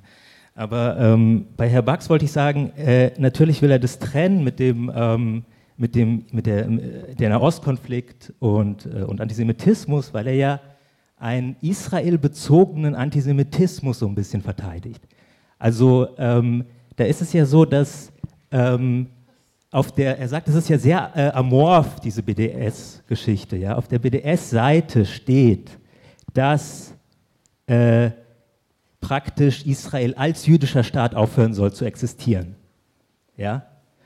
Ähm, das, und da muss man sich immer fragen, genauso wie bei Rassismus oder so, wo ist es, äh, dass man jemanden aussondert, dass man nur bei ihm sagt, das ist so bei diesem, das genau wie Miro Mendel gesagt hat, niemand redet über das Existenzrecht der Türkei, über den Iran, wo Sigmar Gabriel zum Beispiel nicht mit irgendwelchen Menschenrechtsorganisationen reden will.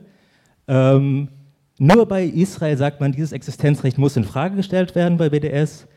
Und ähm, ja, ähm, sozusagen der einzige Staat, wo immer noch äh, äh eine Minderheit, die seit 2000 Jahren verfolgt wird und wo immer noch von Venezuela aus, von Frankreich aus, von dem Jemen aus Leute hinfliehen, ja, ähm, das wird in Frage gestellt. Okay. Und das ist das Antisemitische daran. Vielen Dank. Jetzt sind einige Leute direkt angesprochen äh, und dann komme ich auf Ihre Frage zurück. Okay. Gut. Daja, du warst direkt angesprochen. Möchtest du, möchtest du was dazu sagen? Ähm, naja, ich, ich finde es ich finde das, ich, ich find das ein interessantes Statement, ähm, die Welt von Max Czolek und Sascha Mariana Salzmann. Also ich bin äh, Frankfurterin, ich ähm, schon ziemlich lange. Ich führe meine Debatten und Diskussionen in Frankfurt, für die mit sehr unterschiedlichen Menschen.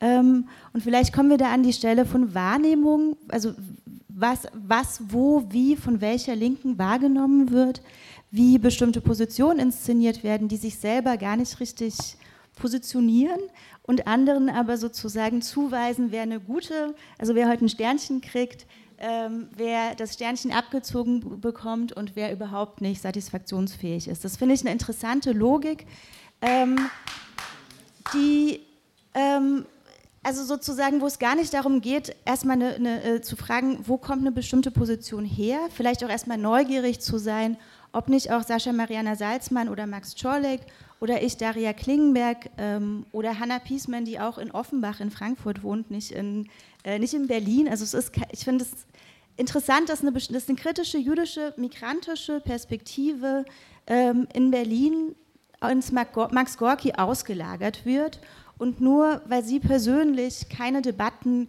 ähm, wahrnehmen, wo sich linke Jüdinnen und Juden oder Migrantinnen, darf ich bitte zu Ende reden? Darf ich doch Danke. Also das sozusagen Debatten, die vielleicht an bestimmten Stellen gar nicht wahrgenommen werden, wo sich natürlich ähm, jüdische Positionen auch mit, anti, mit muslimischem Rassismus und Quatsch, jetzt bin ich durcheinander, mit ähm, muslimischem Antisemitismus beschäftigen oder ich mich intern auch mit ähm, Rassismus in jüdischen Communities beschäftige oder mit Homophobie in jüdischen Communities. Ähm, das muss ich aber nicht öffentlich in bestimmten äh, deutschen linken Kontexten machen. Das findet statt ähm, in geschlossenen Räumen, damit ähm, die Debatte nicht immer von mehrheitsgesellschaftlichen Positionszuweisungen ähm, diskreditiert, beschränkt, zensiert und kontrolliert und poliziert wird. Das ähm, so ein bisschen meine, meine Antwort darauf. Hm. Ich würde da gerne mal anschließen, wenn ich darf. Ähm, sehr irritiert über die Zuweisungen des Sternchens und äh, der Absprache dessen. Ähm, kommt bei mir nicht an. Kann ich jetzt nur noch mal sozusagen zurückgeben. Ähm, und das andere ist nochmal in Bezug auf die Homogenisierung, die jetzt da auch vorgenommen wird. Also wenn dann nochmal eine Sichtbarkeit von Stimmen gibt, wie da auch wieder eine Homogenisierung und Verlagerung da drin äh, stattfinden, ähm, unschön, mehr als nur das. Ich bin eigentlich äh, sehr inspiriert über diesen kulturellen Kampf um eine andere Hegemonie, die gerade auch von zum Beispiel äh, Max Czorlek kommt. Ähm, und finde, da jetzt nochmal auch differenzierter hinzugucken und zu schauen, auch wie gerade aus diesen linken äh, jüdischen Positionen auch die Allianzen bewusst eingegangen werden, ähm, ein Beispiel für gelingende Bündnisse. Ähm, und auch noch die Frage äh, davon, wie auch Solidarisierungspraxen eigentlich gerade greifbar werden im Kulturbetrieb, insbesondere dann auch aktuell. Hm, vielleicht noch mal zu davor. Äh, mir geht es nicht darum, dass symbolische Gewalt als eine Sensibilisierung der Sprache allein verstanden wird. Also dass die Gewaltebenen gegeneinander gestellt werden, was tatsächlich jetzt gewaltvoller oder wie schlimmer ist, ähm, sehe ich da drin eine Schwierigkeit. Also die äh, greifbare Gewalt jetzt, wenn sie von körperlicher Gewalt, von ähm, Angst um Existenz äh, ums Überleben dann geht, wenn wir tatsächlich dann auch darüber sprechen würden, das hatte ich ja auch schon im Laufe des Gesprächs gesagt, mir ist es ein Anliegen, darüber zu sprechen, wie ähm, Demonstrantinnen in Palästina gerade gefoltert werden und unterdrückt werden. Und da auch nochmal auf der Ebene verschiedene Gewaltverhältnisse dort auch in den Blick zu nehmen, wo auch eine freie Meinungsäußerung allein schon nicht möglich ist. Insofern ähm, finde ich diese Gegenüberstellungen, diese verschiedenen Gewaltformen da gerade nicht richtig. Also ich sehe, wenn es um den Nahostkonflikt geht, dann gibt es die eine Seite, die immer sagt, die Hamas ist ganz schrecklich, die foltert friedliche Demonstranten. Ähm, es sind 150, mehr als 150 Menschen erschossen worden im letzten Jahr, die im Gaza, äh, im Gaza demonstriert haben und äh, von der israelischen Armee das ist dann so, sowas, was solche Leute oft nicht stört. Also ich merke eine sehr einseitige, eine einseitige, ähm, eine einseitige Parteinahme für die eine Seite und das Leiter einen Seite und äh, spüre das auf der anderen Seite sehr wenig. Die, die Frage, wie man diesen Konflikt lösen kann. Und ich habe gerade gesagt, wir haben 50 Jahre Besatzung, wir haben diese, diese, diese, diese, diese, ähm, diese Demonstrationen gehabt. Ich als Linker kann ich nur sagen, jemand, der auf Menschenrechte Wert legt, ist mir natürlich die Hamas nicht die liebste. Aber ähm, die Situation im, im, im, in, in, in, Israel, nein, ich meine, das ist sozusagen, das ist doch, es, geht, es geht doch darum, um bestimmte Werte und, und, äh, äh ähm, und äh, Grundwerte, Menschenrechte äh, zu, zu, zu verteidigen und äh, darauf zu pochen, nicht auch für eine Seitepartei zu ergreifen. Die Frage ist, wie können wir diese Menschenrechte und diese Grundwerte in der Region durchsetzen? Da ist ja Israel nicht das einzige Land, wo es da ein Problem gibt, aber Nummer eins, was uns in gewisser Weise nah ist und mit dem wir verbündet sind, wo wir vielleicht mehr Einfluss haben. Ich meine, in, äh, bei anderen Ländern tun wir, versuchen wir auch Einfluss zu nehmen. Ähm, und das ist eine Frage, die sich die Linke stellen kann und meiner Meinung nach überhaupt nicht diskutiert wird. So, die andere Frage ist hierzulande, wie wir Allianzen gegen Homophobie, ähm, Antisemitismus, Rassismus ähm, schmieden können. Und äh, da bin ich überzeugt davon, dass wir das nur können, wenn wir uns auf gemeinsame Werte einigen, auch hierzulande. Und ähm, da ist es auch Vielleicht habe ich mich da falsch ausgedrückt, aber mir ist es völlig egal, ob jetzt Antisemitismus oder Rassismus oder Homophobie das größere Problem ist. Für die Betroffenen ist es jeweils das größte Problem. Insofern, ähm, aber ich glaube, das gelingt nur, wenn wir auch ähm, äh, glaubwürdig sind und wenn wir da ähm, eben äh, gemeinsam auch für die anderen einstehen und äh, zu sagen, muslimischen Antisemitismus oder Antisemitismus unter Muslimen bekämpfen, Rassismus unter, unter, unter Jüdinnen und Juden, unter Homosexuellen gibt es auch Rassismus, also zu sagen, in der Linken das, das Bekämpfen überall. Äh, und ich glaube, es hilft nicht, äh, wenn wir dann daran aber auch noch knüpfen, bestimmte Haltungen zum Nahostkonflikt oder sowas, weil soll zu sagen, jeder eine Haltung zum Nahostkonflikt haben, wie, wie, wie er will. Trotzdem äh, bin ich der Meinung, dass sozusagen Antisemitismus äh, oder Rassismus äh, ein No-Go ist. So. Ähm, der Einzige, der jetzt schon länger nicht mehr gesprochen hat, Miron, bist du. Ich würde dich jetzt noch fragen, ob du noch was auf dem Herzen hast, weil aus dem Publikum gibt es gerade nichts mehr und wir sind jetzt auch schon fast zwei Stunden dabei. Ich glaube, wir sollten langsam mal einen Cut machen. Wenn du jetzt nichts mehr Dringendes auf dem Herzen hast. Nee, du, nein, bitte, bitte, du hast wirklich. Die Geschichte äh, wird, wird dann anders mal erzählt, ja. Ja, vielleicht, weil, weil du das Punkt, äh, den Punkt schon, schon oft genannt hast, was, was zu tun ist. Also ich meine, ich, ich gebe dir sozusagen einen äh, kostenlosen typ, Tipp, ist dann, äh, Typ, das ist eine Tippfrage. Äh, das Wort, also für mich ist die erste Frage, also wenn, wenn ich der, also mit jemandem diskutieren will, was ist wirklich zu, zu tun in aus und da vielleicht sind wir nicht ganz weit äh, bei unserer politischen Einschätzung der Nahostkonflikt oder der, der Netanyahu-Regierung. Aber die erste, meine erste Frage ist die Frage des Vertrauens. Und ich muss sozusagen, ich weiß, dass meine Kritik an, äh, an Staat Israel oder an die, an die jetzige Regierung aus einer ganz tieferen Verbundenheit mit diesem Land, auf diese Verbundenheit basiert ist. Und auf dieser Ebene kann ich mit jeder diskutieren, der wirklich de, dem Land verbunden ist und in diesem Land liebt und wirklich sozusagen, also das ist selbst erklären, meine Familie, ganze gesamte Familie lebt dort. Ihr Schicksal ist unmittelbar äh, damit verbunden, dass da dann Frieden herrscht. Also das ist als Eigenzweck äh, zu sagen, wir, dass äh, dieser Konflikt nicht äh, unendlich dann weiterführt ist. Und das kann nur gelingen, und das ist meine tiefste Überzeugung, es kann nur gelingen, wenn den Palästinensern gut geht. Also das, das wird nicht langfristig diese Situation, wird beide Seiten auch äh, unglücklich, das wird eine große Untertreibung, aber wird äh, das Leben schwer für beide Seiten machen. Aber dafür sozusagen, dass, um dich als ein ernst, ernstzunehmender Ansprechpartner zu dieser Frage zu nehmen, brauche ich erstmal das Vertrauen haben, dass es nicht, das ist keine Projektion, das ist keine eine, eine so stellvertretende Diskussion um was ganz anderes.